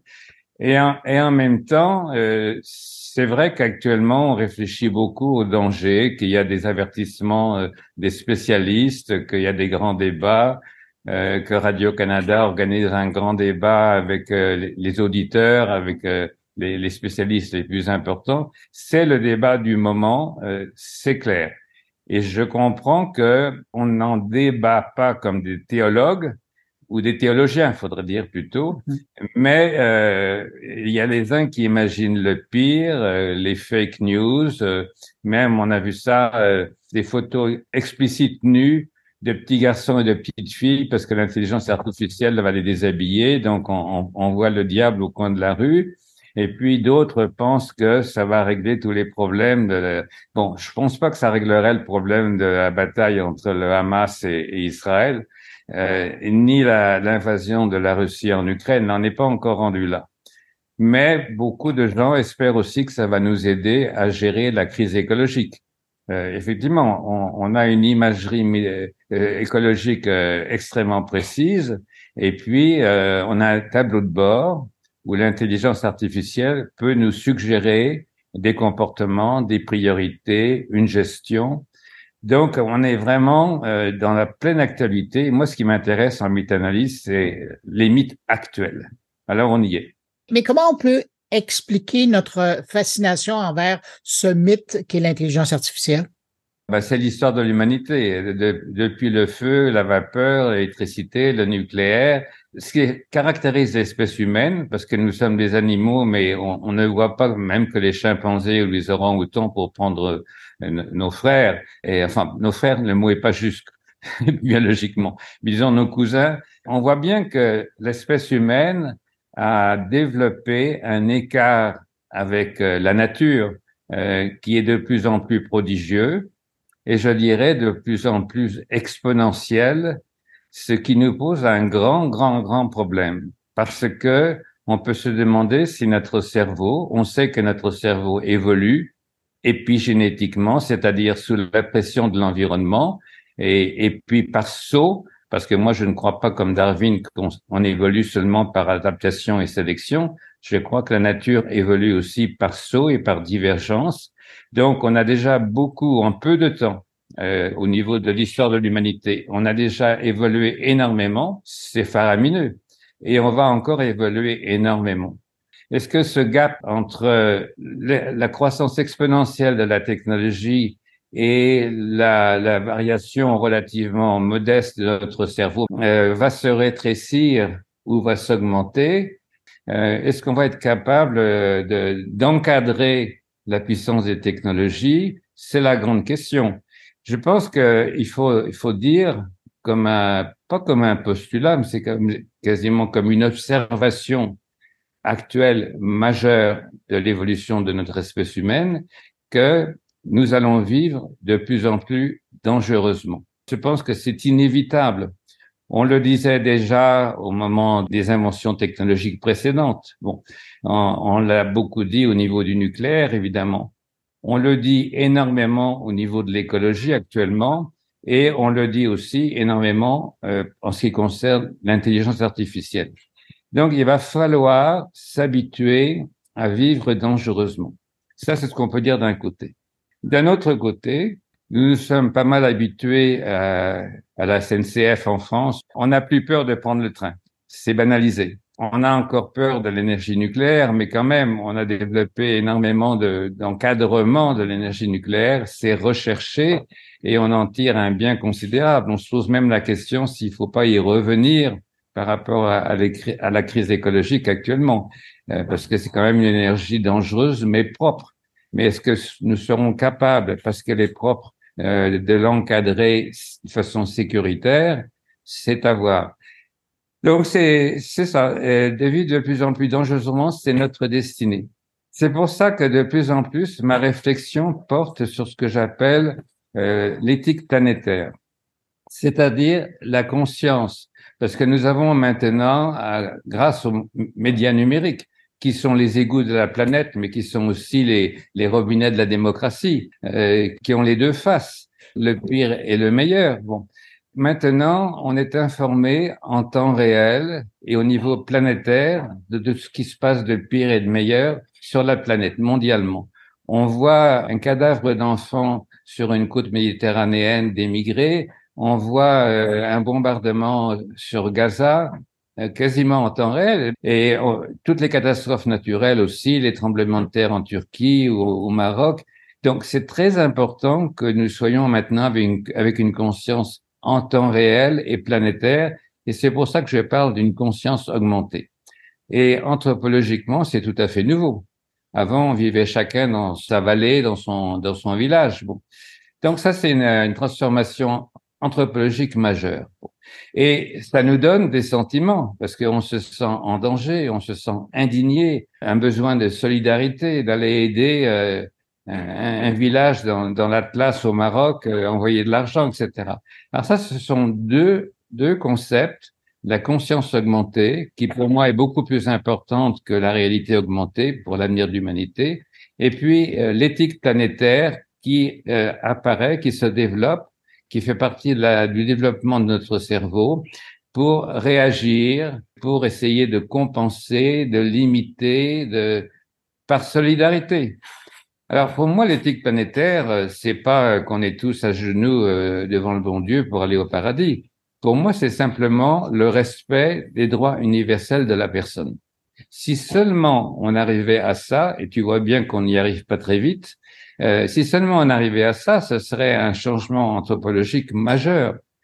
Et je pense que on a partout des comités d'éthique euh, en, en, sciences, en biologie, etc. On en veut un maintenant en, en, pour l'intelligence artificielle. On veut des comités qui régulent les usages. Bon, alors donc, euh, on, on, a les Nations Unies aussi. C'est très limité, mais c'est mieux que rien.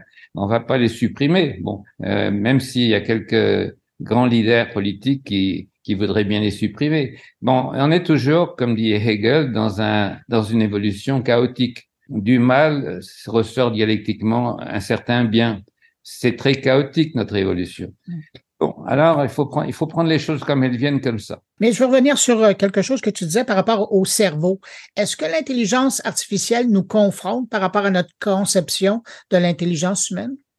Ah non, pas du tout. Alors, euh, je crois, je ne crois pas du tout à l'intelligence artificielle forte, à l'intelligence artificielle qu'on va dire faible, à tort ou à raison, parce qu'elle est extrêmement puissante. Euh, là, euh, on n'est pas dans la dans la fabulation, on est dans la réalité et ça peut énormément nous aider pour gérer, je parlais des trains tout à l'heure, pour gérer l'aviation, ça peut énormément nous aider dans la vie pratique et quotidienne, en, en chirurgie. Et bien sûr, ça peut aussi euh, faire le pire, comme toutes les technologies. Bon, qu'on on doit apprendre à les maîtriser. Mais l'intelligence artificielle euh, forte, ça, je, n'en crois pas un mot. Euh, ça, c'est la fabulation qu'elle va remplacer notre cerveau. Ça fait déjà assez longtemps qu'avec le post-humanisme, avec Kurzweil, on a entendu ce genre d'utopie. Et on voit bien que la nature, la biologie est d'une telle complexité, on ne sait même pas où est situé l'inconscient dans le cerveau. On ne sait pas davantage où est située euh, la conscience. Les plus grands neurologues disent on a des assemblées de neurones dans le cerveau. On, fait participer euh, des, neurones qui viennent de différents réseaux d'une façon transversale et ça crée un certain moment de, conscience. Mais même les plus grands neurologues disent on, n'arrivera jamais à mettre la conscience dans une glande ou dans une zone du cerveau. Pourtant, la conscience, elle est là. Bon, et, c'est d'une complexité que on peut penser que jamais l'intelligence artificielle, qui n'est pas créative, qui est seulement répétitive, même le deep learning, il y a tout un vocabulaire à propos de l'intelligence artificielle pour euh, faire illusion. Le, le, deep learning, bon ben c'est ça. il y a le mot learning, donc ça apprend comme les élèves. C'est deep, donc c'est c'est c'est plus que biologique, c'est plus que physiologique. Euh, c'est comme quand on parle des nuages pour le, pour le, pour, pour le stockage, si tu veux, on met ça dans le ciel comme le bon Dieu. Euh, il y a tout un vocabulaire autour du numérique. C'est normal parce qu'il y a une grande tradition occidentale de l'idéalisme. Alors, euh, Platon déjà nous enchaînait au fond de la caverne, et puis il y avait, dans la lueur de la caverne, il y avait le numérique avec les idées vraies auxquelles on ne pouvait pas accéder, mais qui nous gouvernaient et qui était vraiment ce qu'il fallait atteindre.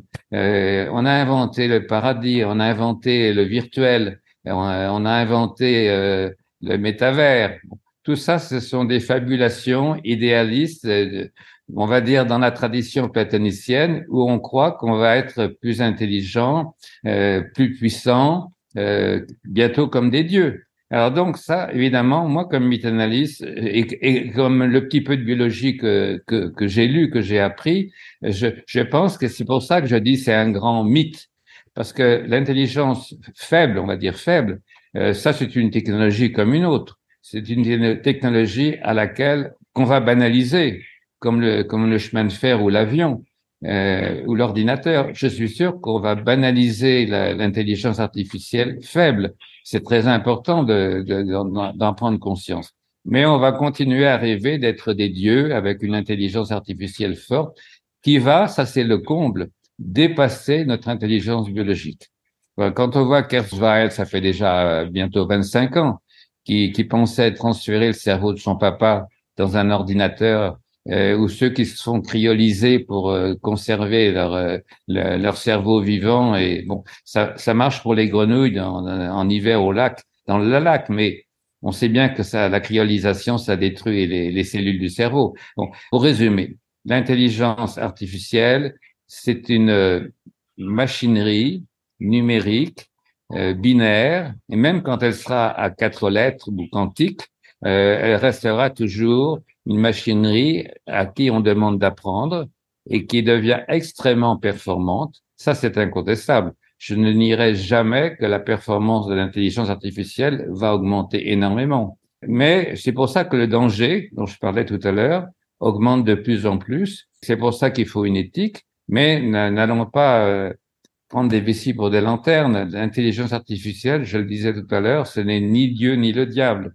Et alors, on en aura d'autres ensuite. et, ça arrivera. Plus moi, j'ai plus l'âge pour la connaître. Mais c'est sûr que c'est pas la dernière technologie la plus puissante qu'on va inventer. Et donc, on, peut effectivement s'inquiéter, mais c'est clair que l'intelligence artificielle va se banaliser. La rêverie, par ailleurs, ou la fabulation continuera, mais elle ira sur autre chose. Je ne sais pas ce que ce sera.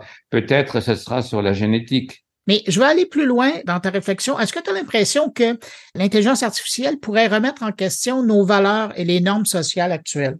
Ben, c'est un des dangers, c'est certain, parce que on a beaucoup espéré euh, pour la démocratie, notamment dans les pays du Maghreb, au Moyen-Orient, à un moment que l'Internet allait développer les démocraties. Ça, ça a raté, mais ça ne veut pas dire que ça n'arrivera pas. Hein, c'est comme toujours. Et, et, la deuxième chose, c'est ce que je te disais tout à l'heure, de plus en plus, étant connecté en temps réel sur tous les grands scandales de la planète, on développe des réactions émotionnelles fortes qui nous impliquent, qui, qui créent pour nous une solidarité. Euh, donc, euh, on, maintenant, regarde, on a appris à respecter la nature. Le cerveau peut évoluer après l'avoir méprisé, la nature, sauf la période romantique, maintenant, euh, ça devient une déesse. Et je suis convaincu, effectivement, que nos relations sociales euh, vont changer.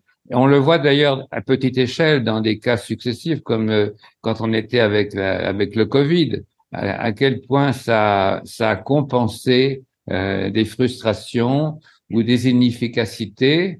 On le voit avec la nouvelle génération qui pensent exister davantage euh, sur les réseaux sociaux que dans la réalité. Et ça crée une addiction.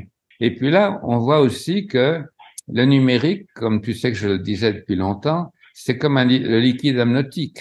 Dans le liquide amniotique, euh, tout va bien, on est connecté avec maman, c'est chaleureux. Je me souviens plus de mes souvenirs personnels, mais on imagine que c'était agréable. Euh, après, quand on a été accouché, c'était moins agréable. Mais c'est clair que nos fabulations et donc nos valeurs et nos gouvernes vont changer avec cette distorsion actuelle, cette divergence actuelle de l'intelligence artificielle. Mais tu n'as pas l'impression que euh, l'intelligence artificielle qu'on connaît aujourd'hui est en train de redéfinir les limites et, la relation entre l'homme et la machine, plus que d'autres innovations technologiques auparavant? Ah oui, oui, oui, oui, ça c'est incontestable. Euh, le rapport euh, homme-machine n'a plus rien de mécanique. Quand on aura des, des, puces dans le cerveau, ça viendra aussi. Euh, D'ailleurs, il y a déjà des scientifiques qui ont fait l'expérience et qui, qui ouvraient la porte de leur maison en, s'approchant, en, en, disant juste porte ouvre-toi, euh, comme Alibaba dans sa caverne. C'est un Anglais qui avait fait ça il y a mm-hmm. déjà 10-15 ans. Bon, euh, c'est sûr que le rapport homme-machine devient euh, absolument immatériel. Et c'est incroyable. On n'a même plus besoin de, de, de, de, bouger la console. Ça, ça va être majeur aussi. Puis en même temps, euh, on va, on va naviguer en survol sur toutes les contraintes et on aura toutes les facilités dans les utilités quotidiennes. Alors ça, c'est, oui, ça, ça va, ça va arriver. Mais bon, tu sais, pas hier matin, mais on s'en va vers ça.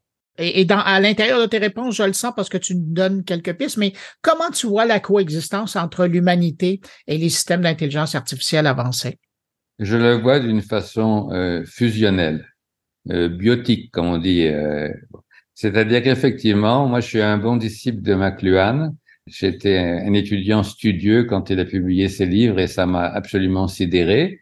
Je pense que de plus en plus, on va avoir, euh, sinon des prothèses, euh, en tout cas euh, des environnements connectés qui font que on va vivre autrement. Par exemple, déjà, la voiture artificielle que tu ne conduis plus pour aller en week-end, euh, c'est tout un symbole. Euh, et je pense que ça, ça va se retrouver dans beaucoup de choses. Quand je fais une, commande vocale à, ma télévision pour avoir une chaîne ou une autre, ça c'est important. Alors, si je dis euh, intelligence artificielle, mets-moi mes chaussures, je pense que ce serait peut-être pratique en hiver ou enlève-moi mes bottes, mais d'une manière plus importante, euh, dans notre euh, rapport à nous-mêmes et aux autres et à, l'univers. C'est certain que c'est une révolution anthropologique. On va pas être des cyborgs. Bon, ça, je crois pas ça non plus. Mais pas de la manière euh, qu'on voyait dans Terminator et dans d'autres films. C'est-à-dire pas un mélange de chair et, de quartz. D'une autre manière, c'est que la biotique va intégrer, c'est pas seulement une science pour la recherche, elle va intégrer euh, des éléments euh, d'informatique, d'intelligence artificielle, mais comme ça, même l'ordinateur quantique ou l'ordinateur avec des cellules vivantes. Et on sait bien maintenant que dans des cellules vivantes, on peut stocker euh, 100 fois plus ou 1000 fois plus de données que dans la puce la plus développée. Bon, alors ça c'est sûr qu'on va on va dans un croisement de la chair et de la, et du numérique, mais pas d'une façon mécanique avec des plugs. Euh, ça se passera ça se passera avec des petits chérubins. ça se passera en connexion euh, sans, sans câble. Hervé Fischer, merci beaucoup. C'est un grand plaisir, Bruno, toujours.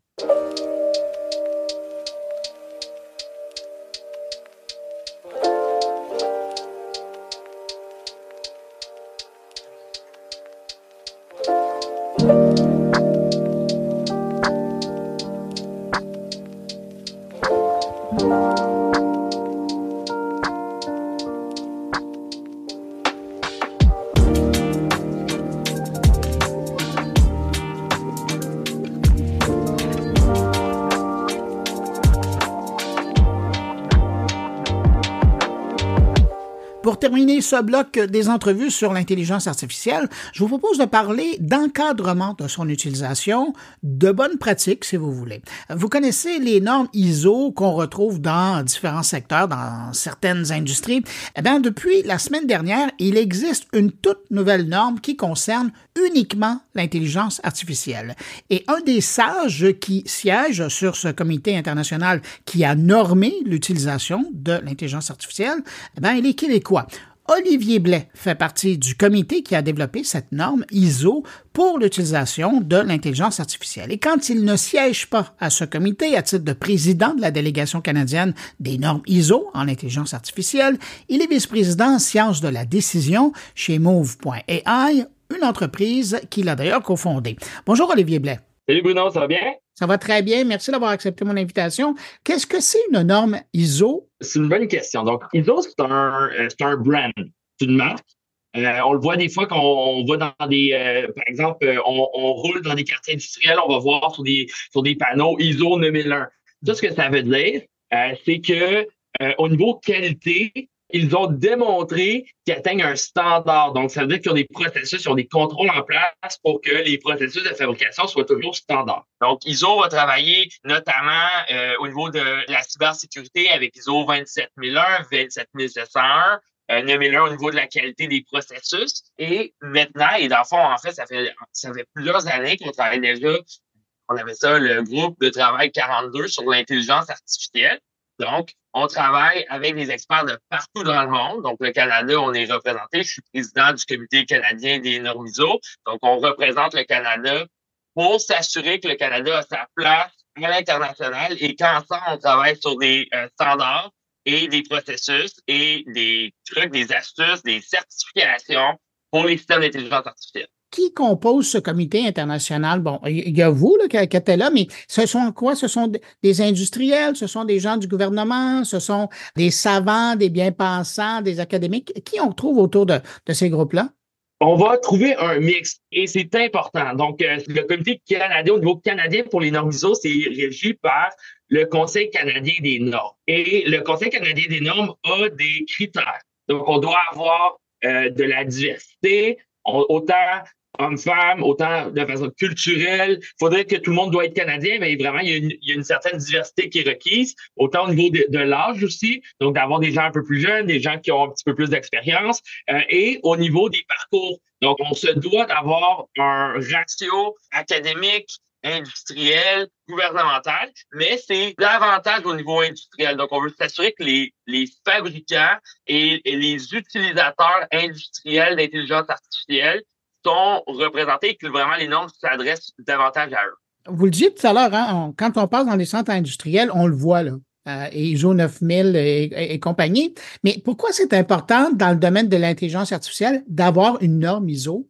Pourquoi c'est important? Ben ici, je vais utiliser deux différents angles. Le premier angle, c'est que euh, on espère, puis ça, je me croise les doigts que ça va fonctionner, on espère créer un écosystème. Je vais donner l'exemple dans le domaine euh, industriel. Par exemple, Bombardier. Bombardier est ISO 9001.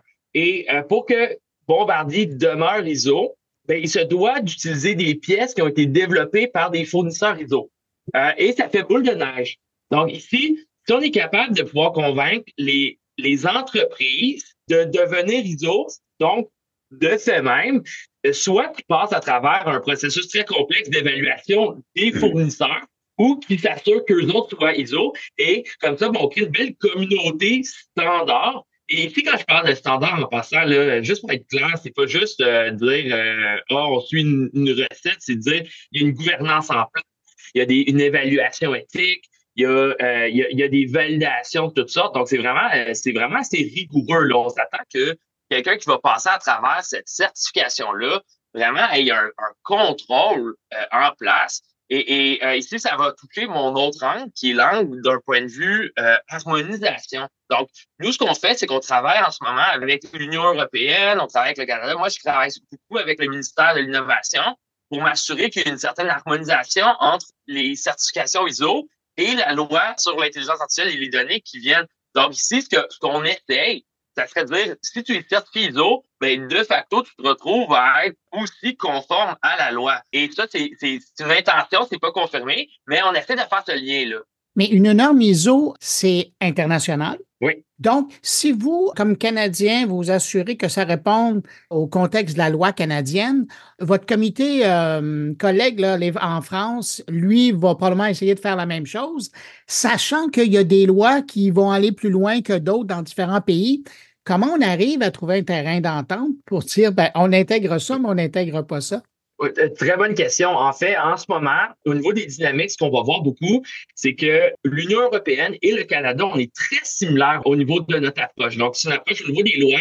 Nous, ça va être d'essayer de, on identifie les systèmes à plus haut impact et quand un système a plus haut impact, on arrive avec après ça des, des contrôles et des mesures. Puis même que souvent, une des critiques que les gens vont avoir, c'est que c'est un peu flou en ce moment. C'est quoi ces, ces mesures-là? C'est quoi ces contrôles-là? Et si on lit dans le document compagnon, ce que tu as dit, c'est que, ah, inquiétez-vous pas, ça va être défini dans des standards internationaux. En fait, on, on met la table à dire, regardez, si vous utilisez les contrôles qui ont été définis par ISO, ces contrôles-là sont valides. Donc, si on se retrouve à développer, par exemple, un pacemaker qui utilise l'intelligence artificielle, c'est à haut impact.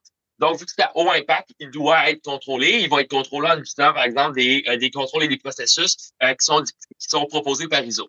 Ça, en ce moment, c'est textbooks qui se produit en ce moment euh, au niveau de, de l'Union européenne, donc le EU AI Act, suit exactement ça de façon explicite. Nous, ça va être plus implicite. Donc, au niveau européen, à place de ça à haut impact, eux autres, c'est un niveau de risque. Et quand le niveau de risque dépasse un certain seuil, ben, il va suivre exactement la même approche, utiliser, puis eux autres, vraiment, ils vont même mentionner une liste, ils vont lister des, des, documents ISO et dire, OK, vous devez suivre ces standards-là pour démontrer que euh, vous êtes conforme. Mais là, je vous entends bien, mais quel type d'organisation devrait, selon vous, quand vous avez planché à ça là, depuis longtemps et mm. que vous êtes encore dedans, quel type d'organisation devrait adopter cette norme de ISO 42001? C'est sûr que quand on pense à ISO, on va souvent penser à des grosses entreprises. Donc, la réponse la plus rapide, c'est de dire, c'est quoi? Les grosses entreprises sont peut-être mieux préparées à pouvoir adopter ça. Par contre, en ce moment, on travaille sur deux axes. De un, on se dit, on, est en train de convertir ça en des normes qui sont pas nécessairement des normes, mais juste on, on éduque pour, pour montrer que c'est pas si pire, c'est pas si difficile en fait d'intégrer les normes ISO pour des petites et moyennes entreprises. On s'entend qu'au Canada, 99,8% des entreprises sont des petites et moyennes entreprises. Moi, je suis cofondateur de MoveAI on n'est pas une large enterprise. Et moi, je suis très sensible. C'est pour ça qu'on travaille présentement, euh, le gouvernement canadien, puis aussi à l'international, sur euh, des façons d'alléger un peu le, contenu. Ça va être moins lourd, ça va être un petit peu plus éducatif. Euh, fait que ça, c'est d'une part. Mais d'autre part aussi, il y a une fausse croyance qui pense que ISO, c'est juste fait pour être certifié avec la lourdeur, parce que de la certification, c'est difficile. Il faut que tu trouves un partenaire de certification qui est approuvé et tout. Mais ce qu'on bâtit, puis moi, c'est ça qui m'a, c'est ça qui m'a attiré le, plus au départ. C'est des meilleures pratiques. C'est de la documentation. Tu peux simplement te référer à cette norme-là. Puis en ce moment, je parle à des entreprises, puis les entreprises, ils se disent, c'est quoi, nous, on n'est pas prêt à se certifier. Par, contre, on a envie de voir ça, ça ressemble à quoi euh, une bonne gouvernance? Puis commencer à s'en inspirer, commencer à l'intégrer. Et ça, je dirais que si on est capable d'inspirer les gens pour que les gens commencent à intégrer des principes de gouvernance, des principes d'IA responsable qui proviennent des normes ISO, on va, on va avoir gagné. Là. À quelque part, c'est d'être compatible à la norme ISO avant d'avoir la certification. Ouais. Et en même temps, aux lois qui s'en viennent parce qu'il y, y, a une harmonisation entre les deux. Comment ça va fonctionner, la norme 4201, dans le contexte des autres ISO? Est-ce qu'il y en a une qui a préséance euh, sur l'autre? Est-ce que euh, vous devez toujours vous assurer que vous ne marchez pas sur, le pied des, mm. autres normes? Comment ça va fonctionner? Euh, donc, 40, 42 c'est, je dirais, c'est le, le, le parent et après, ça fonctionne par des processus de référence. Donc, c'est vraiment les grandes lignes que ça définit. Puis après, ça va te dire, ah, tu utilises telle autre norme pour telle affaire, identifier les risques, tel endroit, utiliser l'autre norme pour être capable de pouvoir rentrer dans le détail. Donc, après ça, on va commencer à avoir des normes qui sont plus des, des enfants de 42001. Euh, et on va voir cette arborescence-là. On va être compatible aussi avec d'autres types de, euh, de standards. Ah, vous ne vouliez pas réinventer la roue, là? Le but est vraiment de... On, on cherche l'harmonisation à l'international. C'est ce qu'on recherche. Olivier Blais, je rappelle, vous êtes cofondateur de MoveAI et euh, vice-président en sciences euh, de la décision euh, chez vous, dans votre entreprise. Et parallèlement, et c'est pour ça qu'on vous parlait aujourd'hui, vous êtes président de la délégation canadienne de ISO. Et ben, on vous remercie pour tous ces efforts que vous avez faits. Et ça va vraiment justement aider bien des entreprises à avoir une saine utilisation de l'IA dans leur entreprise. Merci beaucoup pour cette entrevue. Merci beaucoup, Bruno. Et je vous souhaite une bonne fin d'année. Au revoir. Vous aussi, au revoir.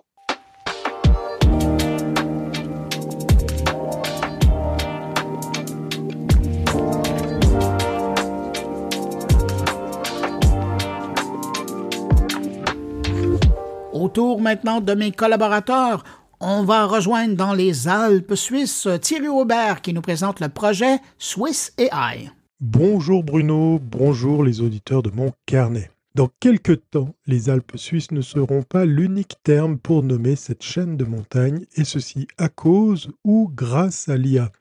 Le lancement du projet Swiss AI par l'ETH à Zurich et le PFL à Lausanne marque une étape importante pour la recherche en intelligence artificielle en Suisse.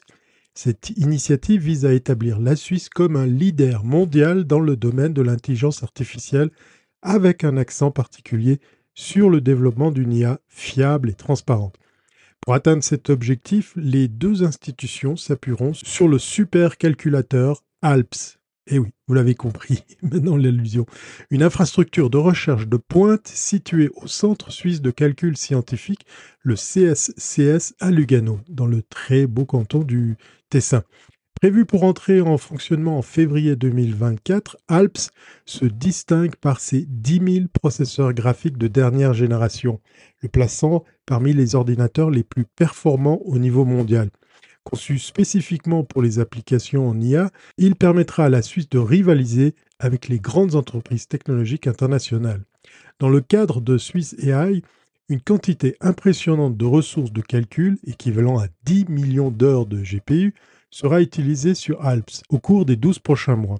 Cela équivaut à la capacité de calcul d'un seul processeur graphique fonctionnant sans interruption pendant plus de 1100 Cette puissance de calcul hors norme servira notamment à développer de nouveaux modèles de base en IA, avec des applications potentielles dans des domaines variés comme la robotique, la médecine, les sciences climatiques ou encore le diagnostic clinique. L'initiative Suisse AI s'engage également à explorer les aspects fondamentaux des modèles de langage à grande échelle, les fameux LLM, tels que les interactions humaines IA, les enjeux éthiques, la sécurité des données, l'efficacité énergique et d'autres. En outre, AI ambitionne de créer un écosystème collaboratif en réunissant les acteurs des sphères scientifiques, industrielles et politiques pour contribuer ensemble au développement de l'IA en Suisse. Les petites et moyennes entreprises, les fameuses PME, bénéficieront directement de cette initiative qui prévoit aussi un programme de soutien pour les startups spécialisées dans ce domaine de l'IA. L'ETH Zurich et l'EPFL Lausanne, en collaboration avec le Swiss Data Science Center et d'autres institutions académiques, conduiront des recherches interdisciplinaires de haut niveau en IA. L'initiative Swiss AI permettra non seulement de partager, mais aussi de renforcer ses connaissances avec d'autres universités et instituts de recherche. Enfin, dans un esprit de collaboration internationale, Swiss AI invite des chercheurs du monde entier à travailler sur le développement de LLM multilingues et internationaux en open source. En conclusion, le projet Swiss AI, soutenu par le supercalculateur ALPS, ça s'écrit ALPS à l'anglaise, constitue une avancée majeure pour la recherche en IA en Suisse. En mobilisant des ressources technologiques et humaines d'exception, cette initiative permet de positionner la Suisse comme un leader dans le domaine de l'intelligence artificielle fiable et éthique, tout en stimulant l'innovation et la collaboration à l'échelle mondiale. Allez, consommez de la puissance de calcul suisse, portez-vous bien et à très bientôt si ce n'est pas avant.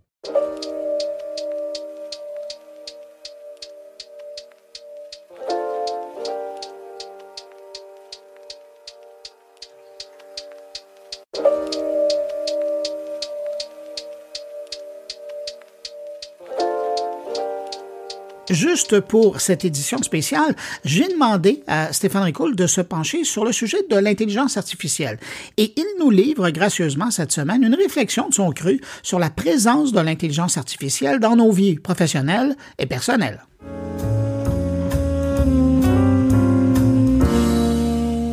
Comment apporter des solutions aux problèmes que nous avons nous-mêmes créés? C'est quand même pas mal, veut veut pas, ce à quoi l'intelligence artificielle nous sert aujourd'hui ou le créneau dans lequel elle cherche à se faire une niche. L'intelligence artificielle s'infiltre dans nos vies selon deux axes, professionnel et personnel. Dans l'axe professionnel, on parle d'intelligence artificielle spécialisée, ayant comme principal objectif celui de nous permettre de faire mieux, plus et plus rapidement dans nos quotidiens de travailleurs. Dans l'axe personnel, on entrevoit surtout le volet d'ingénierie sociale que l'intelligence artificielle autorise, soit la transformation méthodique et furtive des sujets sociaux, laissant place à un imaginaire collectif sans limite.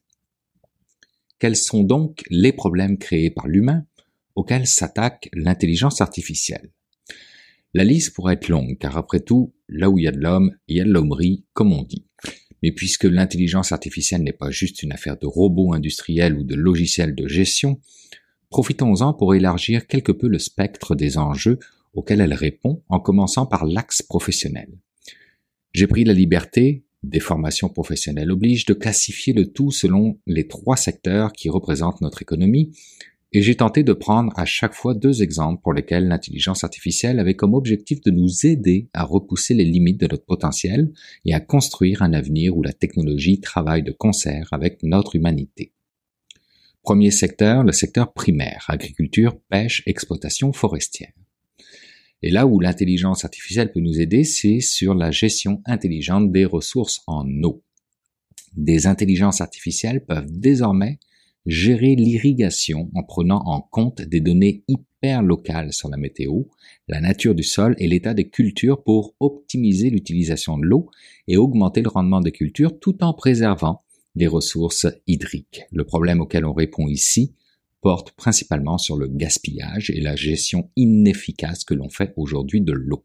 L'objectif est donc de maximiser l'efficacité de l'utilisation de l'eau pour la croissance des cultures tout en préservant les écosystèmes aquatiques. Deuxième utilisation de l'intelligence artificielle, la sélection génétique assistée par intelligence artificielle. Entendez-moi bien, on parle ici du secteur primaire, donc de l'aide à analyser les données génétiques des animaux d'élevage ou des semences pour prédire quelles seront les plus résistantes aux maladies ou les plus productives, accélérant ainsi les programmes de sélection sans recourir à la modification génétique. On vise ici à résoudre le problème de la vulnérabilité des animaux d'élevage et des cultures aux maladies et aux variations climatiques, mais aussi la préservation de la biodiversité.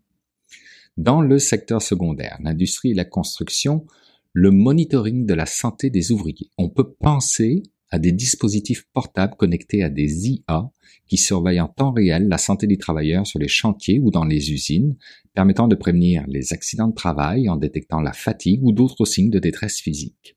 Le problème traité ici est la prévalence élevée des accidents du travail et des maladies professionnelles permettant une intervention préventive. Et il y a aussi l'optimisation de la chaîne d'approvisionnement.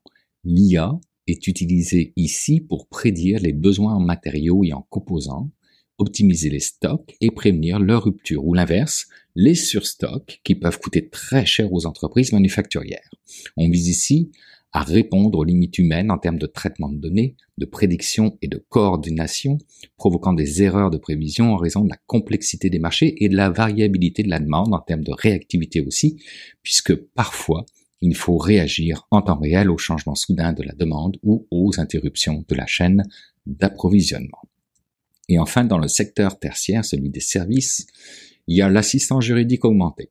Il existe des IA qui aident à analyser des milliers de cas juridiques et de documents pour aider les avocats à construire des stratégies plus solides ou à trouver des précédents juridiques pertinents, rendant la justice plus accessible et efficace.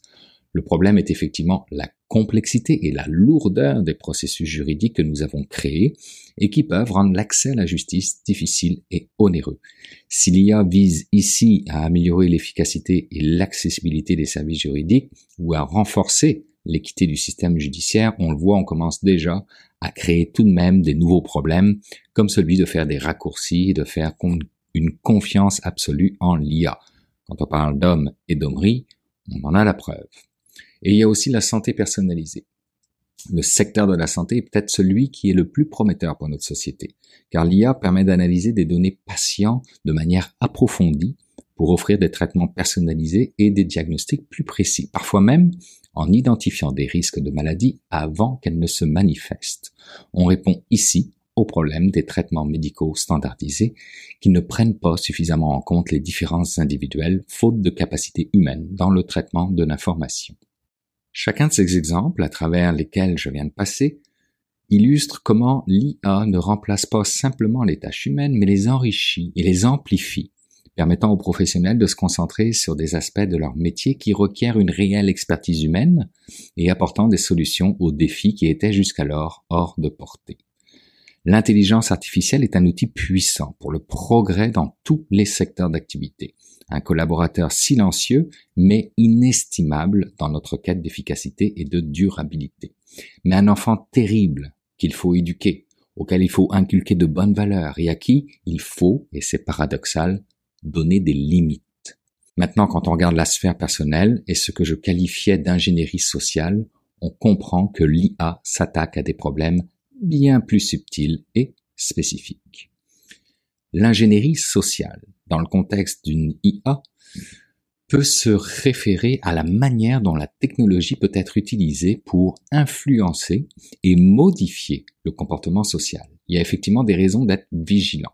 Premièrement, surveillance et vie privée. La capacité accrue de surveillance que permet l'IA peut mener à une érosion de la vie privée et à une augmentation de la surveillance de masse si elle n'est pas réglementée de manière appropriée. Deuxièmement, polarisation et manipulation. Les algorithmes des médias sociaux, par exemple, peuvent contribuer à la polarisation en favorisant les contenus qui génèrent plus d'engagement, ce qui n'est pas toujours synonyme de qualité ou de véracité. Troisièmement, biais et discrimination. Si l'IA n'est pas conçue avec soin, elle peut perpétuer et même amplifier les biais humains présents dans les données sur lesquelles elle est entraînée, conduisant à des discriminations injustes. Et enfin, quatrièmement, dépendance à la technologie, un autre aspect de l'ingénierie sociale qui peut conduire à une perte de compétences et d'autonomie. Pour répondre à ces défis, il est essentiel de promouvoir une éducation à l'IA qui soit accessible au grand public, de renforcer les réglementations qui encadrent l'utilisation de l'IA et de veiller à l'éthique dans le développement de ces technologies. La transparence, la responsabilité et l'inclusion doivent être les piliers de l'implémentation de l'IA dans la société pour que ces bénéfices puissent être maximisés tout en minimisant les risques d'ingénierie sociale négative. Nos dirigeants et dirigeantes politiques ont un rôle à jouer, mais aussi notre société civile qui devrait adopter une posture face aux défis posés par l'intelligence artificielle et pour garantir que l'adoption de cette technologie soit bénéfique pour l'ensemble de la société. Si on regarde dans, dans un premier temps le rôle des dirigeants et dirigeantes politiques. Premièrement, législation et réglementation. Les dirigeants dirigeantes doivent élaborer et mettre en œuvre des législations qui encadrent l'utilisation de l'IA en veillant à la protection de la vie privée à la sécurité des données personnelles et à la prévention de la surveillance de masse. Ensuite, il y a éducation et sensibilisation. Il est important de promouvoir l'éducation à l'IA pour le grand public afin de démystifier la technologie, d'accroître la compréhension de ses applications et risques et de préparer la main-d'œuvre au changement sur le marché du travail. Troisièmement, promotion d'éthique en IA. Nos dirigeants et dirigeantes doivent faire en sorte que soient encouragées les pratiques éthiques dans le développement et l'application de l'IA, notamment à travers les comités d'éthique, des lignes directrices et des normes industrielles. Quatrièmement, soutien à la recherche et au développement. Il est nécessaire d'investir dans la recherche sur l'IA, en particulier pour développer des méthodes pour contrer les biais, améliorer la transparence et renforcer l'équité. Cinquièmement, dialogue international. Nos dirigeants dirigeantes doivent participer à des initiatives internationales pour coordonner les réponses aux défis posés par l'IA et pour élaborer des normes mondiales. Sixièmement et dernièrement, protection de l'emploi. Il faut mettre en place des politiques pour aider les travailleurs affectés par l'automatisation, telles que la formation continue, le reclassement professionnel et le soutien à la transition de carrière. Maintenant, en ce qui concerne la posture de la société civile. En six points également. Le premier point, vigilance et plaidoyer. Les organisations de la société civile doivent surveiller l'impact de l'IA sur les droits humains et plaider pour des politiques qui protègent ces droits. Deuxièmement, participation au débat public. Il faut s'engager dans le débat public sur l'IA pour influencer les décisions politiques et promouvoir une gouvernance inclusive de la technologie. Troisièmement, éducation et formation. Il faut investir dans l'éducation et la formation pour habiliter les individus à comprendre et interagir avec l'IA de manière critique et informée. Quatrièmement, collaboration avec les développeurs d'IA. Travailler en collaboration avec les développeurs d'IA pour s'assurer que les applications sont conçues avec une perspective centrée sur l'humain.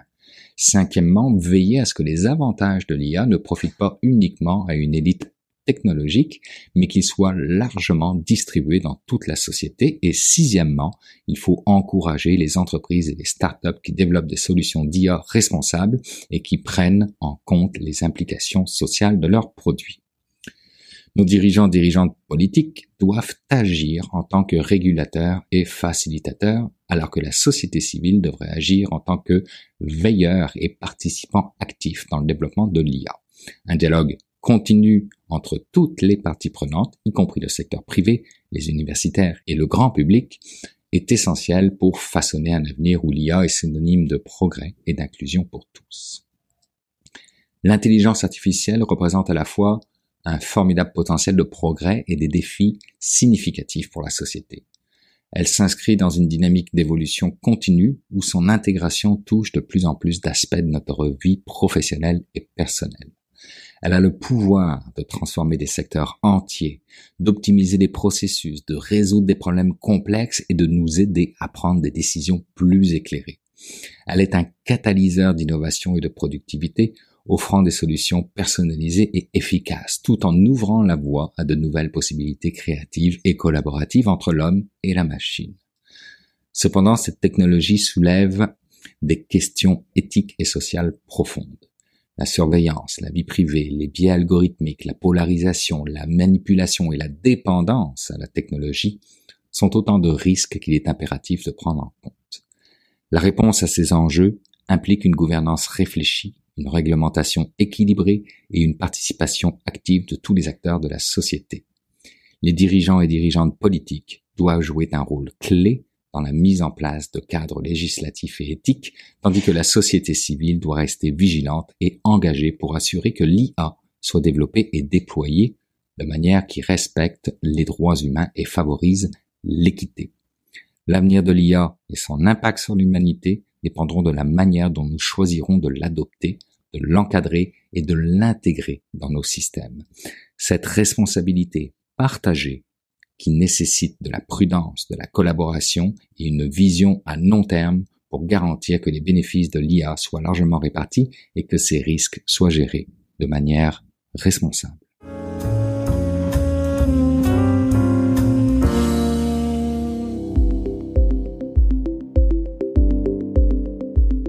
Ben voilà, c'est ainsi que se termine cette édition spéciale Intelligence artificielle de mon carnet. J'espère que vous avez apprécié. N'hésitez pas à la partager sur les réseaux sociaux, mais aussi par texto, par courriel, à vos amis, connaissances, abonnés, collègues, aux membres de votre famille. L'idée là-dedans, c'est que le plus de gens puissent l'entendre pour se faire une tête sur l'intelligence artificielle. Merci à mes invités, merci à Jérôme Colombin, Thierry Aubert, Stéphane Ricoul pour leur présence cette semaine au beau milieu de Noël et de l'an. Et puis merci à vous qui avez écouté cette édition jusqu'à la toute fin. Très heureux d'avoir passé ce beau journée avec vous. Entre-temps, ben, je vous souhaite de passer une très bonne semaine. Je vous souhaite un bon début de 2024 et je vous donne rendez-vous l'an prochain, oui, vendredi prochain plus précisément, pour une nouvelle édition de mon carnet. Portez-vous bien. Au revoir.